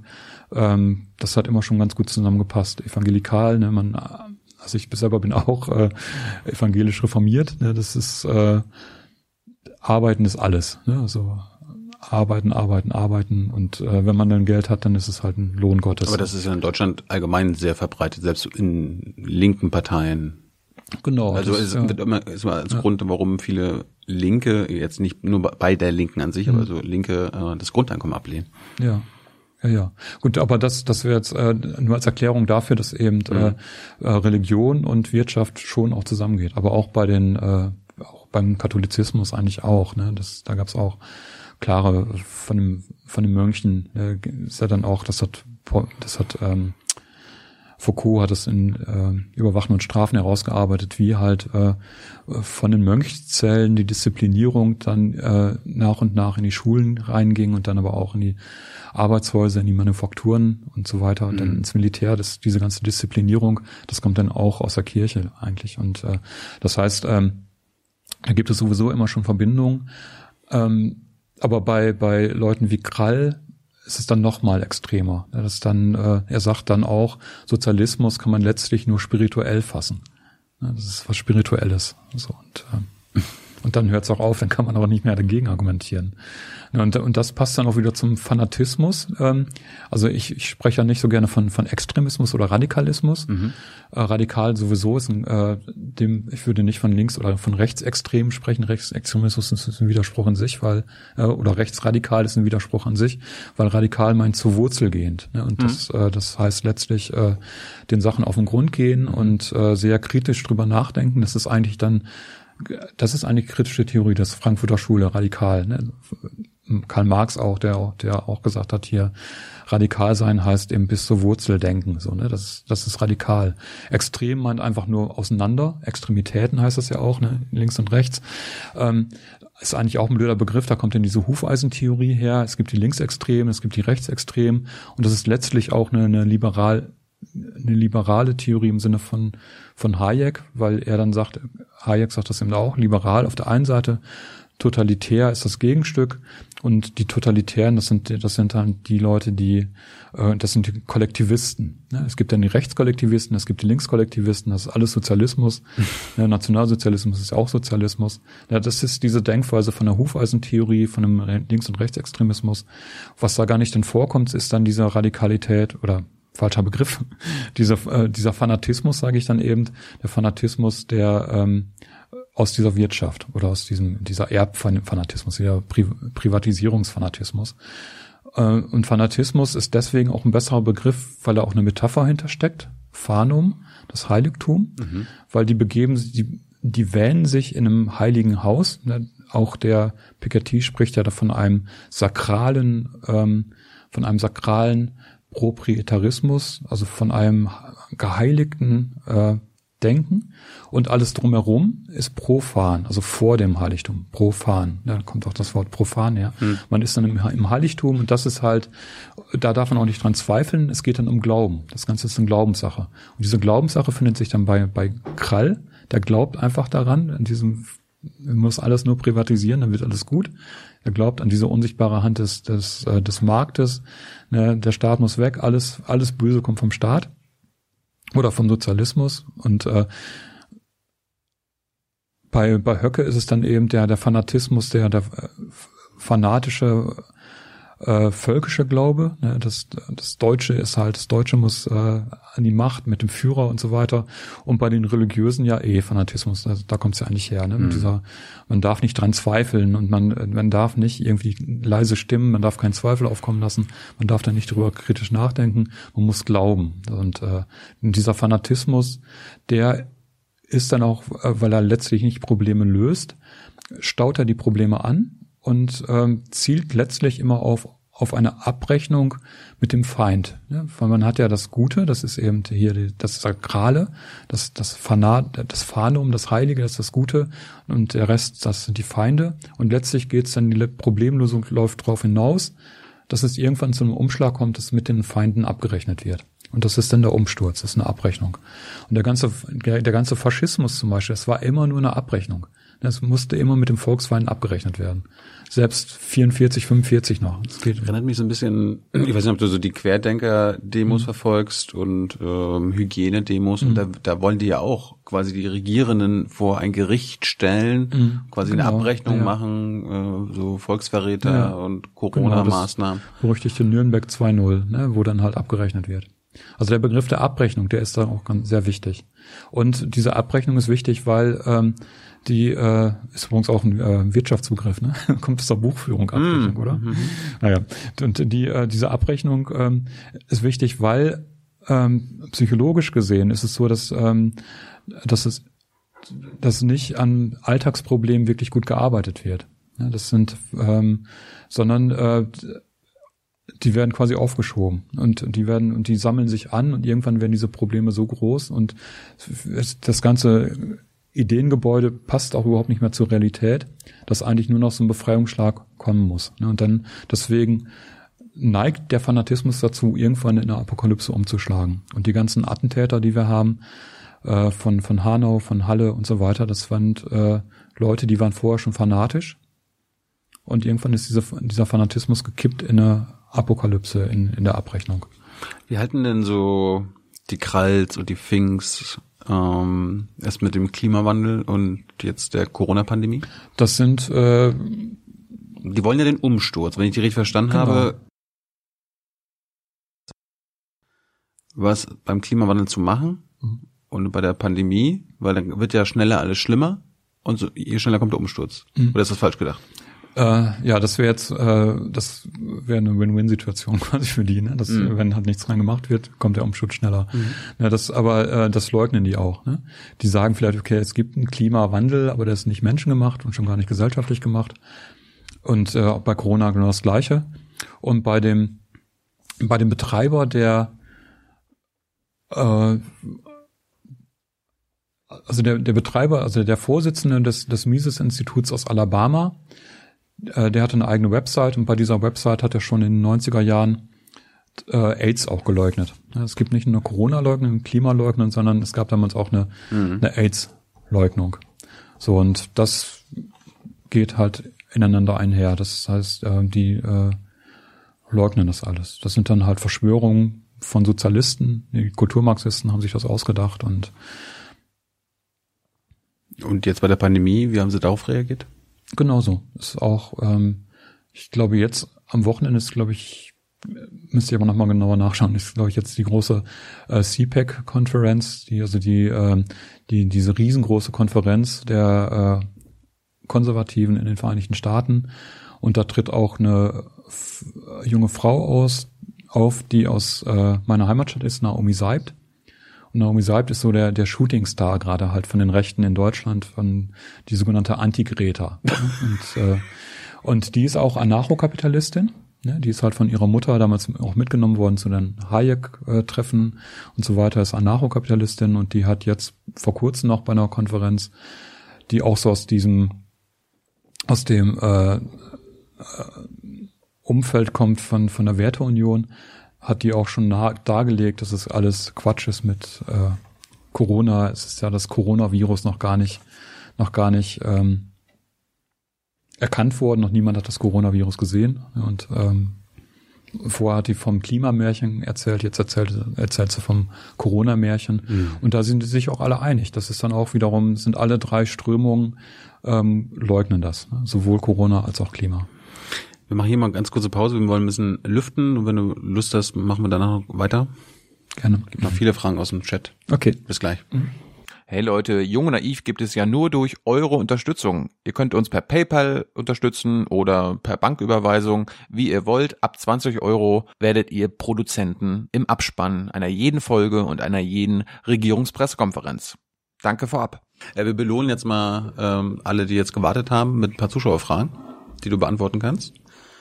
Uh, what the fuck, this is Minecraft, fragt ähm, Andreas, wenn es die AfD morgen nicht mehr geben würde, was würde mit der Bewegung geschehen? Siehst du da, siehst du da Grund zur Sorge bei FD, FDP und CDU für Öffnung? Oh, ja, was wäre wenn? Also die AfD ähm, bildet ja eine Bewegung ab. Das heißt, die AfD ist jetzt nicht ähm, was, was äh, grundsätzlich Neues, sondern das ist ja ein, ein Zusammenschluss von verschiedenen Ideen und Netzwerken, die da zusammengefunden haben. Und das würde halt dann nicht bei der FDP passieren. Also die könnten nicht jetzt alle bei der FDP mitmachen. Mhm. Ja, da wären dann äh, wahrscheinlich die äh, Höcke-Leute falsch. Ne? Die würden bei der FDP nicht so einfach mitmachen können. Mhm. Das kann, das kann sich irgendwann auch ändern. Also sieht man bei der FP, FPÖ, ne? mhm. kann ja auch äh, irgendwann so richtig völkisch werden. Und es gab ja auch schon bei äh, um 2000 herum also die Möllemann, Möllemann FDP und die ging ja auch nach rechts und das hat ja auch wiederum zu tun mit mit mit äh, jetzt mit der Geschichte von Markus Krall, weil da auch der Mann hinter Müllermann, äh, Fritz Görgen, äh, auch da mitmischt, ne, bei, bei Krall inzwischen wieder. Ne, aber okay.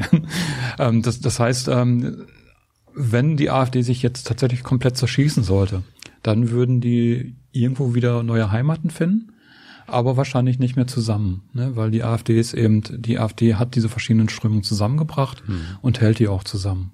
Also und Vielleicht gäbe es eine neue Partei, aber Andreas will wissen, ähm, welche Ereignisse könnten dazu beitragen, die AfD zu marginalisieren?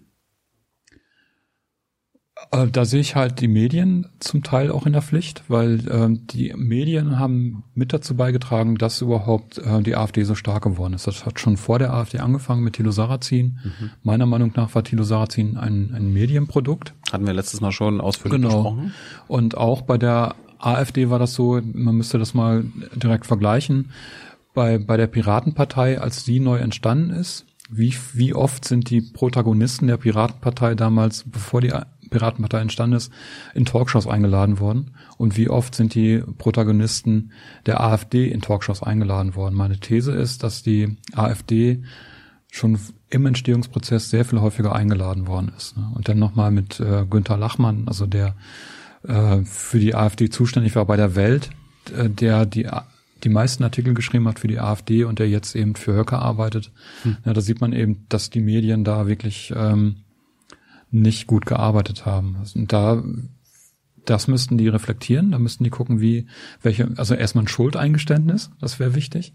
Ne? Und äh, um dann zu gucken, okay, wir haben was falsch gemacht, was können wir in Zukunft besser machen. Mhm. Aber erstmal überhaupt, dass sie sich selber eingestehen, dass sie auch Ursache sind. Und da gibt es natürlich Unterschiede zwischen Springer Verlag aber mhm. und Spiegel, aber auch Spiegel hat da Sachen falsch gemacht, meiner Meinung du, nach. Du publizierst ja auch selbst, ähm, warst jetzt ja auch bei uns letztes Jahr schon äh, in der Sendung, wurdest du jetzt im letzten Jahr mehr eingeladen in andere Medien? Das kann ich äh, schwer sagen, weil ähm, jetzt mit Corona, also ich war ja vor einem Jahr war ich ja hier und mhm. äh, seit März ist Corona und mit Corona ist ähm, bei mir, was Einladung angeht. Äh, ja, aber man kann dich auch zum Radiointerview mal einladen oder so. Kannst genau. du von zu Hause machen. Ähm, Ja, ich bin. Äh, also wird deine, Expertise, ein, wird deine Expertise jetzt mehr nachgefragt?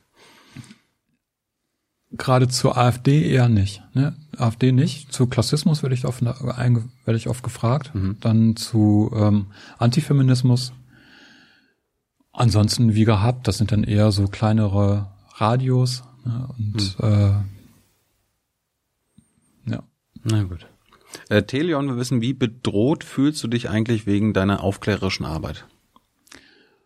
Bist, bist du bedroht? Ähm, weiß ich nicht, ob ich bedroht bin. Das wissen die Leute, die mich bedrohen oder die mich nicht bedrohen. Also ich, ich krieg halt ähm, hin und wieder schon blöde E-Mails. Es gab auch bei Twitter jemand, der gesagt hat, wann bringt endlich jemand Camper um? Hm. Ne? Und äh, dann gab's bei Danisch auch einen ziemlich fiesen Angriff. Äh, der Mann, der hat halt äh, gesagt, es gibt eben Existenzen, die sind eine Belastung für das deutsche Volk. Ne? Die braucht keiner. Und die kosten nur und es wäre besser, wenn solche Leute wie ich nicht leben würden. Ne? Mhm. Mit entsprechenden Begrifflichkeiten, die man aus der Rassenhygiene, aus dem Nationalsozialismus so kennt, wurde ich dann als äh, lebensunwertes Leben dargestellt. Und Danisch hat halt äh, so ein Maskulist, also ein Männerrechtler, der, der hat extrem viele Aufrufe und das ist dann schon doof. Ne? Also aber hm. okay, das ist aber jetzt nicht unbedingt eine Bedrohung gewesen, sondern eher so, okay, einige Leute wollen nicht, dass ich lebe. Hm. Soulman, wir wissen, wie schätzt du Medien wie KenFM ein? Äh, unterschiedlich. Also als es damals, als er bekannt wurde und als dann diese sogenannten Montagsdemos waren, habe ich mich intensiver auch mit ihm beschäftigt und äh, hatte dann auch so eine leicht abweichende Position von Positionen, die in der Linken eigentlich eher aktiv äh, äh, damals halt dominant waren. Also was, was ich damals gut fand, war, dass er bei Pegida, war das glaube ich, aufgetreten ist und da dann halt gegen Rassismus geredet hat. Ne? Da hatte ich gedacht, okay, der ist jetzt, gehört jetzt nicht direkt zu diesem ganzen rassistischen Umfeld, ist halt irgendwie ein Querkopf oder Querdenker, ist irgendwie ein Querkopf. Ähm, was ich ihm jetzt richtig übel genommen habe, ähm, ist, dass er ein Interview gemacht hat mit Krall, ja, Markus Krall und mit Max Otte und auch so einer, auch so ein Privattyp da. Und ähm, und dann aber, obwohl Krall dieses Buch schon geschrieben hatte, die bürgerliche Revolution, und auch vorher schon gesagt hat, hier, es geht darum, mit dem Umsturz die Demokratie ab, die, das allgemeine Wahlrecht abzuschaffen, kam kein Wort der Kritik, sondern im Gegenteil, er hat dann später immer noch wieder darauf hingewiesen, wie wichtig Krall ist, und äh, damit ist er bei mir einfach auch komplett unten durch. Ne? Also das heißt, da habe ich mich nochmal genauer mit ihm beschäftigt und finde das äh, als völlig unnötig und ja, unkritisch. So. Und wie, wie schätzt du die allgemeine Querdenkerbewegung ein? Kann, kannst du da was beobachten? Ja, es, äh, da gibt's keine Linie. Ne? Es ist, sind ganz verschiedene Gruppierungen, das sind Einzelpersonen, das sind äh, Leute, die so esoterisch drauf sind, das äh, Natürlich versuchen dann auch Leute wie, wie äh, Krall und die, der Flügel da Einfluss zu gewinnen. Ähm, auch viele Esoteriker, Impfgegner dabei. Ja, ja, klar. Das ist, äh, ich habe da persönlich auseinandersetzt. Ich kenne ja auch aus meinem Bekannten, Bekanntenkreis viele, die da mitgelaufen sind oder die das gut finden. Ja, das mhm. geht hin äh, bis hin zu kritischen Linken, die ähm, meiner Meinung nach dabei irgendwie falsch abgebogen sind. Ähm, über Esoteriker bis hin dann eben wirklich auch zu den ganzen Reichsbürgern und, mhm. und Faschisten. Und äh, problematisch fand ich eben bei der ersten Corona-Demo in Berlin, dass da nicht aufgearbeitet wurde, dass da tatsächlich viele äh, Faschos auch mitgelaufen sind, sondern da wurde gesagt, gab keine Faschos. Dann noch die völlig übertriebene Zahl von, von einer Million oder 1,3 Millionen Leute, die da angeblich waren. Und da finde ich wichtig, ähm, das dann einfach auch selbst zu überprüfen. Man kann das überprüfen. Ich habe das selber auch gemacht. Ich habe einfach äh, mir ein Video genommen von, von der Demo, was gefilmt wurde vom Anfang bis zum Ende der, der Demo und dann äh, habe ich da einfach gezählt. Ich habe einfach gezählt, äh, wie viele Leute Jede sind. einzelne?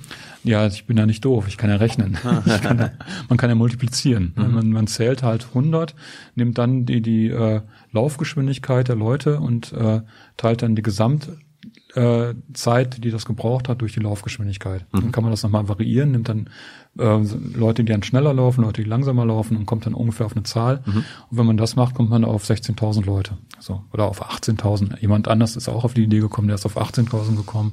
Ich bin auf 16.000 gekommen. Gut, dann kann man sagen, das waren jetzt nicht alle, es sind dann später noch Leute, noch mehr ja, die, Leute. Die anderen 1,2 Millionen waren in einer anderen Straße. Ja, das die eben hast nicht. du wieder ignoriert. Ja, ja, das eben nicht. Ne? Das, das, äh, man kommt dann vielleicht, äh, wenn man dann sagt, okay, jetzt kommen noch Leute von außerhalb, irgendwie noch Leute zur Abschlusskundgebung, dann sind es vielleicht 30.000. Aber man kann einfach selber nachzählen. Ne? Und das, das werfe ich den Leuten vor, dass äh, die einfach glauben wollen. Und da wird's wieder fanatisch. Ne? Die wollen nicht, die wollen das nicht über, kritisch überprüfen, sondern die wollen das glauben. So und äh, das, das zum einen, aber zum anderen eben auch einfach diese steif und feste behaupten, da waren keine Faschos. Mhm. Und wenn die das überprüft hätten, wenn die das kontrolliert hätten und gesehen hätten, okay, da sind Faschos, wie kriegen wir das hin, dass beim nächsten Mal keine Faschos da sind? Beziehungsweise, warum sind die überhaupt da? Was haben wir falsch gemacht, dass die da mitlaufen? Ne, wenn das so eine kritische Überprüfung gewesen wäre, dann wäre eben diese zweite, dieses zweite Großdemo wahrscheinlich anders verlaufen. Und die zweite Großdemo, da ist, ja, das, das fand ich sehr problematisch, weil da eben tatsächlich dann auch diese Treppen gestürmt wurden. Und das ist ein Bild, äh, was ich für katastrophal halte, weil der Faschismus arbeitet mit Bildern. Der Faschismus arbeitet ja nicht mit äh, einer kritischen Theorie. Die arbeiten mit Bildern.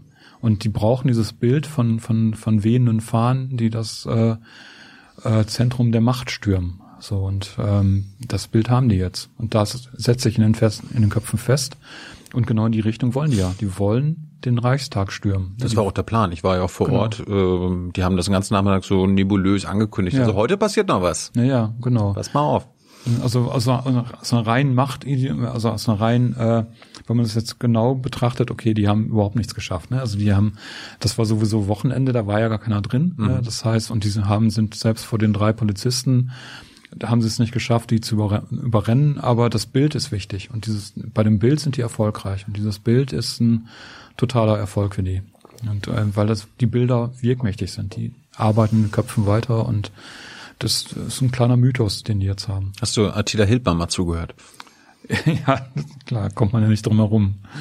Ja, und auch da wieder der Teufelsglaube. Auch da wieder dieser Satan. Ne, diese ähm, auf der Museumsinsel, diese zerstörten Skulpturen, ne, das, wo er dazu aufgerufen hat, die zu zerstören oder die ähm, da, dass da eben das Böse sitzt, dass da äh, Teufelsanbetung stattfinden oder sowas. Ja, auch, auch da wieder dieses, dieses, dieser äh, Satanismus. Also das ist, äh, es gibt von Ernst Bloch, das ist ja mein Lieblingsphilosoph, ähm, der hat kritisiert, dass beim Atheismus äh, versäumt wurde, auch neben dem Atheismus einen Asatanismus ähm, zu entwickeln. Und mit äh, Atheismus ähm, ist dann gemeint, nicht einfach nur, dass es nicht Gott gibt, sondern mit Atheismus ist gemeint, ähm, das Gute müssen wir selber schaffen. Ja, es gibt nicht Gott, der das Gute für, für uns schafft, sondern wir müssen selber das Gute schaffen. Beim Asatanismus ähm, ist es dann quasi äquivalent, dass dann gesagt wird, dass, äh, das Böse kommt nicht vom Teufel, sondern äh, das Böse, wir müssen äh, herausfinden, wo das Böse tatsächlich herkommt. Wir müssen benennen, wo kommt das Böse, in die, wie, wie kommt das Böse in, in die Gesellschaft? Was ist das Böse? Was ist, was macht uns böse? Und äh, also kritisch, ähm, kritische Theorien zu entwerfen und psychologisch das zu erklären. Und das fehlt auch so ein bisschen. Das und da wird dann, da kommt dann eben der verkörperte Teufel mit rein. Und der ist dann halt wichtig für solche Leute wie Hildmann, aber auch für Krall und für Oldenburg und, und so weiter, die dann von dem Bösen an sich sprechen. Gibt es mal eine Frage von Juna, die fragt, sollte man mit Rechten reden, um sie öffentlich zu diskreditieren? Also zum Beispiel Krall, Hildmann, soll, sollte ich den hier in die Sendung einladen?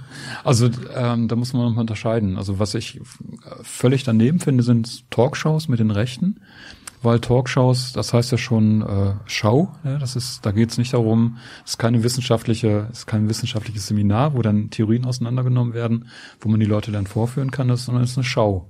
Und weil gerade die Rechten eben die, die Sprache nicht nutzen, um Probleme zu lösen, sondern die äh, Sprache nutzen, um eine Freund-Feind-Scheidung herzustellen, arbeiten Talkshows denen entgegen. In Talkshows, vor allen Dingen Talkshows, wie wir die kennen, aus den ARD und ZDF und äh, aus, dem, aus dem Fernsehen, die sind relativ kurz, da sind dann fünf Leute eingeladen und dann hat man immer nur ein paar Minuten Zeit und in diesen paar Minuten können die dann halt die Zeit nutzen, um ihre, ich nenne das Embleme, um ihre ähm, Zeichen zu setzen. Ja, um dann, und da geht's dann nicht darum, Probleme zu lösen, sondern geht's darum, äh, zu sagen, hier, ich gehöre zu den Guten ja, und die anderen gehören zu den Bösen. Und das, das ist ähm, deswegen bei Talkshows auf gar keinen Fall. In Privaten finde ich es wichtig, mit den Leuten, also mit dem Onkel oder Tante oder Bruder oder Freund äh, zu reden, wenn die halt so rechts drauf sind. Ich habe das jetzt auch bei, äh, bei dem ganzen Corona-Kram auch viel gemacht, dass ich eben dann mit, in meinem Bekanntenkreis mit Leuten geredet habe, ähm, die auch gar nicht rechts sind. Ne? Die sind, äh, das sind bei den äh, Leuten, die gegen Masken sind und gegen Impfen und so weiter, äh, die haben einfach eine starke Kritik auch an dem ähm, ganzen, ganzen Gesundheitswesen. Ja, und die Kritik ist auch zum Teil berechtigt.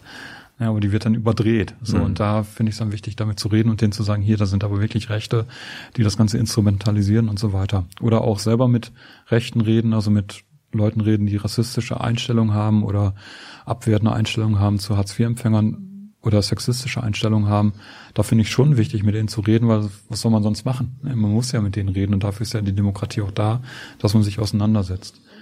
Nochmal anders ist es dann bei äh, ja, Fragen, ähm, also bei Sendungen wie du die machst, ähm, da würde ich sagen, das lehne ich nicht ab. Generell, da ist dann die Frage, wie man das macht. Und da geht's dann, das ist dann auch abhängig von den Leuten, äh, ähm, die das Gespräch führen.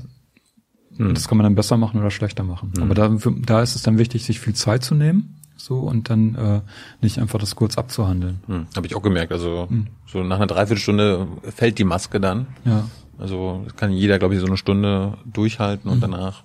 Ja. Und noch, noch ein anderes Ding ist ja, ist ja auch die Frage, wer kriegt eigentlich Raum in dieser Gesellschaft? Weil es hm. ist ja nicht so, dass äh, alle Menschen in dieser Gesellschaft ähm, gleich viel Raum haben. Ähm, äh, sondern äh, das, es gibt bestimmte Gruppen, die weniger Raum haben. Das sind die diskriminierten Gruppen in, unserer, in unserer Gesellschaft. Das sind ärmere Migranten, das sind Leute, die keine Lobby haben. Ne, und die AfD tritt ja nicht auf für diese Leute, sondern die AfD äh, tritt ja ein für Weiße, die tritt ein für Reiche, die tritt, die tritt ein für Männer, die tritt ein für die traditionelle Familie. Das heißt, die AfD und andere rechte Parteien treten ja ein für die äh, Privilegierten. So. Und wenn die dann auch noch, äh, noch mal extra Raum kriegen als neue Partei, ähm, dann bedeutet das ja, dass die anderen Positionen noch weniger gehört werden. Deswegen mhm. habe ich da noch mal so ein Gerechtigkeitsding, wo ich mich frage, ja, wieso soll jetzt schon wieder Gauland was sagen? Wieso soll Beatrix und Storch was? Warum soll die, ähm, warum wird die jetzt eingeladen? Warum werden nicht äh, Leute eingeladen, die ähm, weniger zu sagen haben? Mhm. So. Was meinen Rechte, wenn Sie vom linken Faschismus sprechen? Da denke ich, ähm, das können eigentlich Leute wie Höcke nicht so gut machen. Ja, das ist äh, gefährlich, wenn die das machen, für sich selber gefährlich, weil die wollen ja eigentlich Faschismus. Ja, und äh, das, ähm, Faschismus ist ja ein Begriff von denen. Die können sich momentan nur nicht dazu bekennen, weil eben der Faschismus verbrannt ist als Begriff. Hm. Also in Italien ist es anders. In Italien nennen sich die Faschisten auch selber Faschisten. Heute? Ja, klar, die äh, hm. Das äh, ist, weil das ist ja ein Begriff von denen. Ne? Das ja, hat ja auch die Tradition. Mhm. Ähm, also wenn, wenn Leute wie Höcke von einem linken Faschismus sprechen, dann ist das eher ähm, was, ähm, ja, das so ein Eingeständnis, dass der Begriff verbrannt ist und äh, dass, dass das Faschismus jetzt für das Böse steht. So. Was anderes ist es, wenn, wenn Leute wie, ähm, wie Meuthen oder wie, also oder Weidel, also wenn wir diese äh, Wirtschaftsliberalen vom linken Faschismus sprechen, mhm. weil die sagen dann, okay, es gibt halt einen rechten Faschismus und es gibt einen linken Faschismus und das sind beides äh, diese Kollektivisten, ja, und dann ist halt Kollektivismus äh, ist dann halt das Böse und äh, der ist dann einmal links ausgeprägt, einmal rechts ausgeprägt und äh, letztlich ist dann halt der Nationalsozialismus auch nur eine bestimmte Spielart von von, von Sozialismus. Ne? Das mhm. wird dann alles gleichgesetzt. Kollektivismus. Mhm. So, und da macht es dann auch Sinn, von einem linken Faschismus zu sprechen. Aber es ist ein Widerspruch Aber, in sich, oder?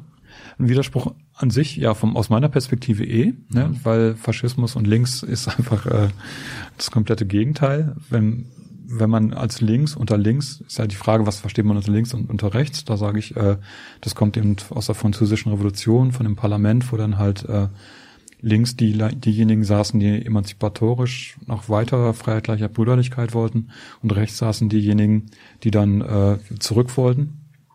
Und dann bedeutet links eben Emanzipation. Und dann ist es eben das Gegenteil von Faschismus. Und dann gibt es, kann es keinen linken Faschismus geben. So. Aber auch aus der Position von, von Höcke müsste es eigentlich auch ein Widerspruch sein. Das ist, weil er ja eigentlich sowas will wie Faschismus. Und er ist ja eben nicht links. Gut, ähm, gibt es, du hast auch was mit dem Diskursatlas zu tun, gibt es da neue Begriffe in Sachen Rechte, Faschismus, die wir kennen müssen?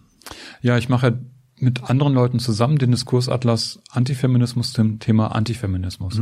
Den könnte man auch ausweiten zum Thema äh, Diskursatlas äh, Klassismus, Diskursatlas äh, Faschismus.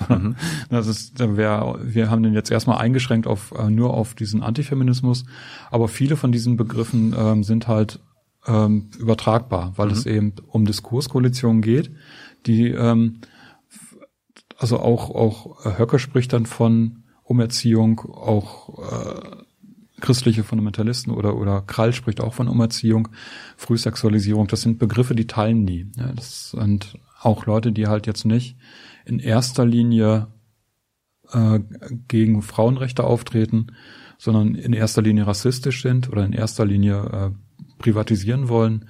Die teilen auch dann diese antifeministischen Begriffe. Neue Begriffe das geht da sehr langsam voran. Es ist halt nicht wie bei äh, Wikipedia, wo ständig neue Artikel geschrieben werden. Wir sind erstmal wenig Leute und es läuft ja so, dass wir nur dann neue Begriffe aufnehmen, wenn wir die durch Zitate auch ähm, belegen können und dann muss eine Begriffsgeschichte auch dazu geschrieben werden und Mhm. äh, eine Beurteilung dieser Begriffe. Deswegen geht das sehr langsam, aber stetig voran. Wie sieht's beim Thema Klassismus aus? Da hatten wir letztes Mal auch drüber geredet. Gibt's da was Neues Ja, bei dir? klar. Also ich ähm, bei mir persönlich Vielleicht sollten wir ganz kurz erklären, was nochmal Klassismus ist. Ist Ja. den meisten, glaube ich, nicht so ein Begriff. Genau, Klassismus ist ähm, sowas wie Rassismus, aber nicht auf Rasse, in Anführungszeichen bezogen, sondern auf Klasse bezogen. Das heißt Diskriminierung aufgrund von Klassenpositionen, von Klassenherkunft, also Menschen mit einer niedrigen sozialen Herkunft, wenn die deswegen diskriminiert werden, eben weil sie ArbeiterInnen Kinder sind, dann ist das Klassismus.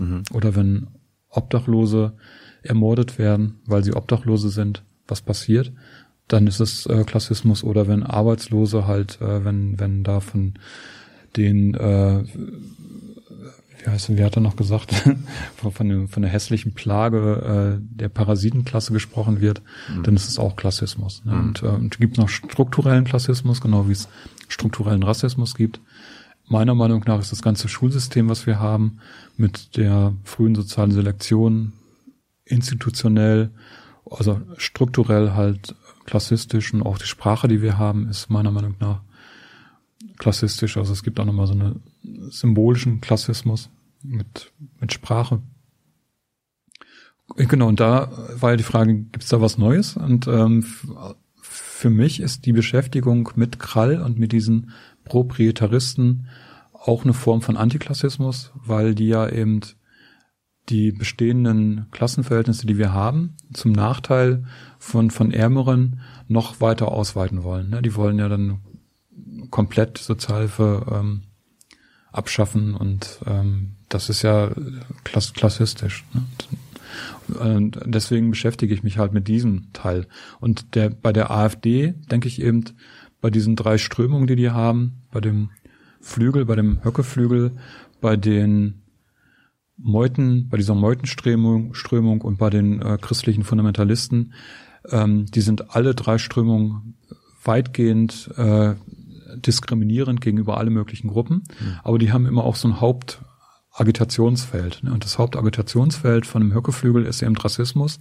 Das Hauptagitationsfeld von den christlichen Fundamentalisten ist dann eher dieser Genderismus, dieser Genderwahn. Also da geht es eben um, um Schwule, Lesben, um Abtreibung. Also da geht es in Richtung Sexismus.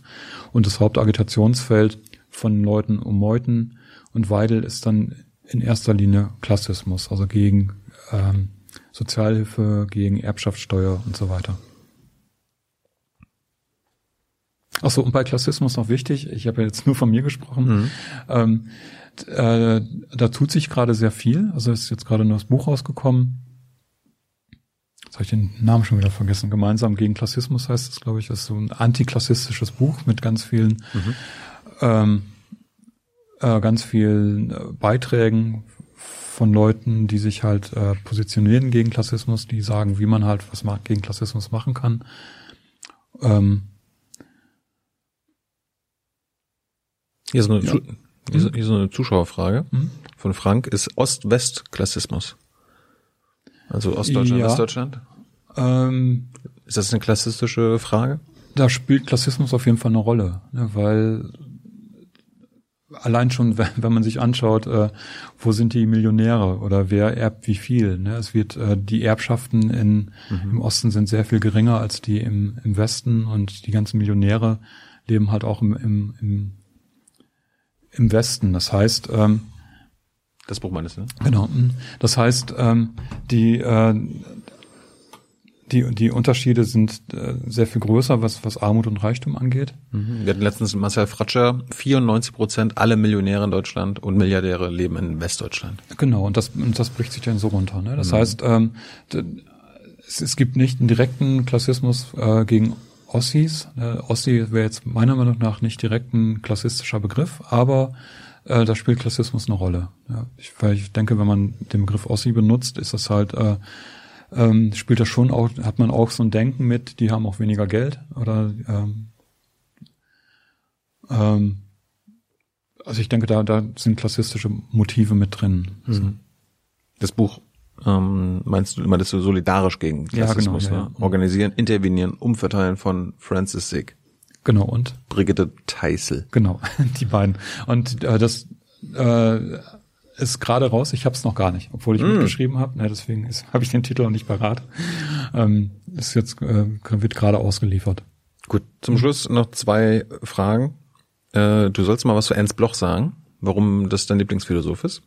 Und warum zum Beispiel Leute jetzt, die zuschauen, sich damit beschäftigen sollten? Mhm.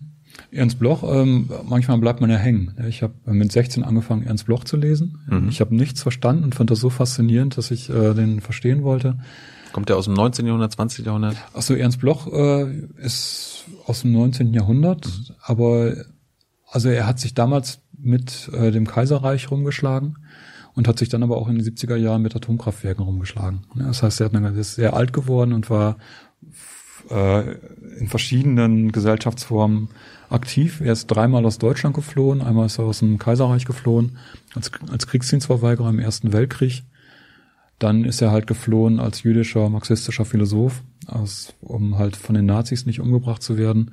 Ist dann halt von den Vereinigten Staaten ähm, in die DDR, weil er sich erhofft hat, dass in der DDR was Neues entsteht und ist dann in 50er Jahren aus der DDR geflohen und hat sich dann in Westdeutschland mit den Regierenden in Westdeutschland angelegt. Aber gut, und da der hat das Hauptwerk von ihm ist Prinzip Hoffnung, geschrieben in der Nazi-Zeit, als viele von seinen Bekannten ermordet wurden, als es wirklich sehr düster war, hat er das Prinzip Hoffnung geschrieben. Und ja. Sollte man das als erstes lesen, wenn man ein Bloch jetzt lesen will? Das Prinzip Hoffnung? Hm? Nee. Oder hast du das einen Lesetipp? Als Lesetipp würde ich äh, Tübinger Einleitung in die Philosophie. Das ist äh, dünner. Prinzip Hoffnung sind 1400 Seiten. So. Kann man aber auch lesen. Also Ernst Bloch ist nicht so schwer, so schwer zu verstehen wie Adorno zum Beispiel. Mhm. Also man kann Ernst Bloch lesen. Man muss ein bisschen Geduld haben, weil er leitet immer seine, seine ähm, seine Artikel ein mit mit äh, sehr dunkel, ne, mit sehr und dann wird das erklärt sich das aber später. Ne, das Ernst Bloch kann man auch alleine lesen. Also bei Adorno oder Marx denke ich, oder Hegel wäre es wichtig, äh, mit anderen Leuten sich auszutauschen. Ne? Wie ist das gemeint? Aber Bloch kann man auch alleine lesen. Gut, und letzte Frage auf, von den Zuschauern. Äh, ist Donald Trump ein Faschist? Würde ich nicht sagen. So, ich äh, denke halt, man muss ganz genau sein bei, bei den Begrifflichkeiten. Und bei ähm, beim Faschismus wäre wichtig, dass ähm, das ist da diese Revolutionsvorstellung ist da sehr wichtig. Ne? Das halt gesagt wird, wir müssen jetzt ein neues, ein ganz neues Volk oder das Volk, was es gibt, muss sich halt erneuern. Das muss eine Revolution geben und darauf müssen wir hinarbeiten. Das macht äh, Trump nicht, sondern der zieht ja seine Politik durch und die wird auch schlimmer. Ne? Das kann, also ich, ich spreche dann auch bei der AfD ähm, davon, dass es eben äh, faschistische Tendenzen gibt, ne? dass die halt ähm, faschistoid sind oder dass die. Aber keine faschistische Partei. Genau, es, die AfD ist auch keine faschistische Partei, meiner Meinung nach. Ähm, zum einen von der Analyse her ist es keine faschistische Partei, aber auch von der Strategie wäre es nicht so gut, die als faschistisch, als faschistisch zu bezeichnen, weil man dann die Sollbruchstellen innerhalb der AfD, also die, wo die sich ideologisch unterscheiden, nicht nicht äh, auseinanderdividieren kann. Oder wenn, wenn man sagt, das sind alles Faschisten, dann würde das ja heißen, dass auch die Leute um Krall oder die halt so ein, die den Staat komplett abschaffen wollen, dass man denen unterstellt, die würden halt so einen starken Führerstaat haben wollen. Mhm.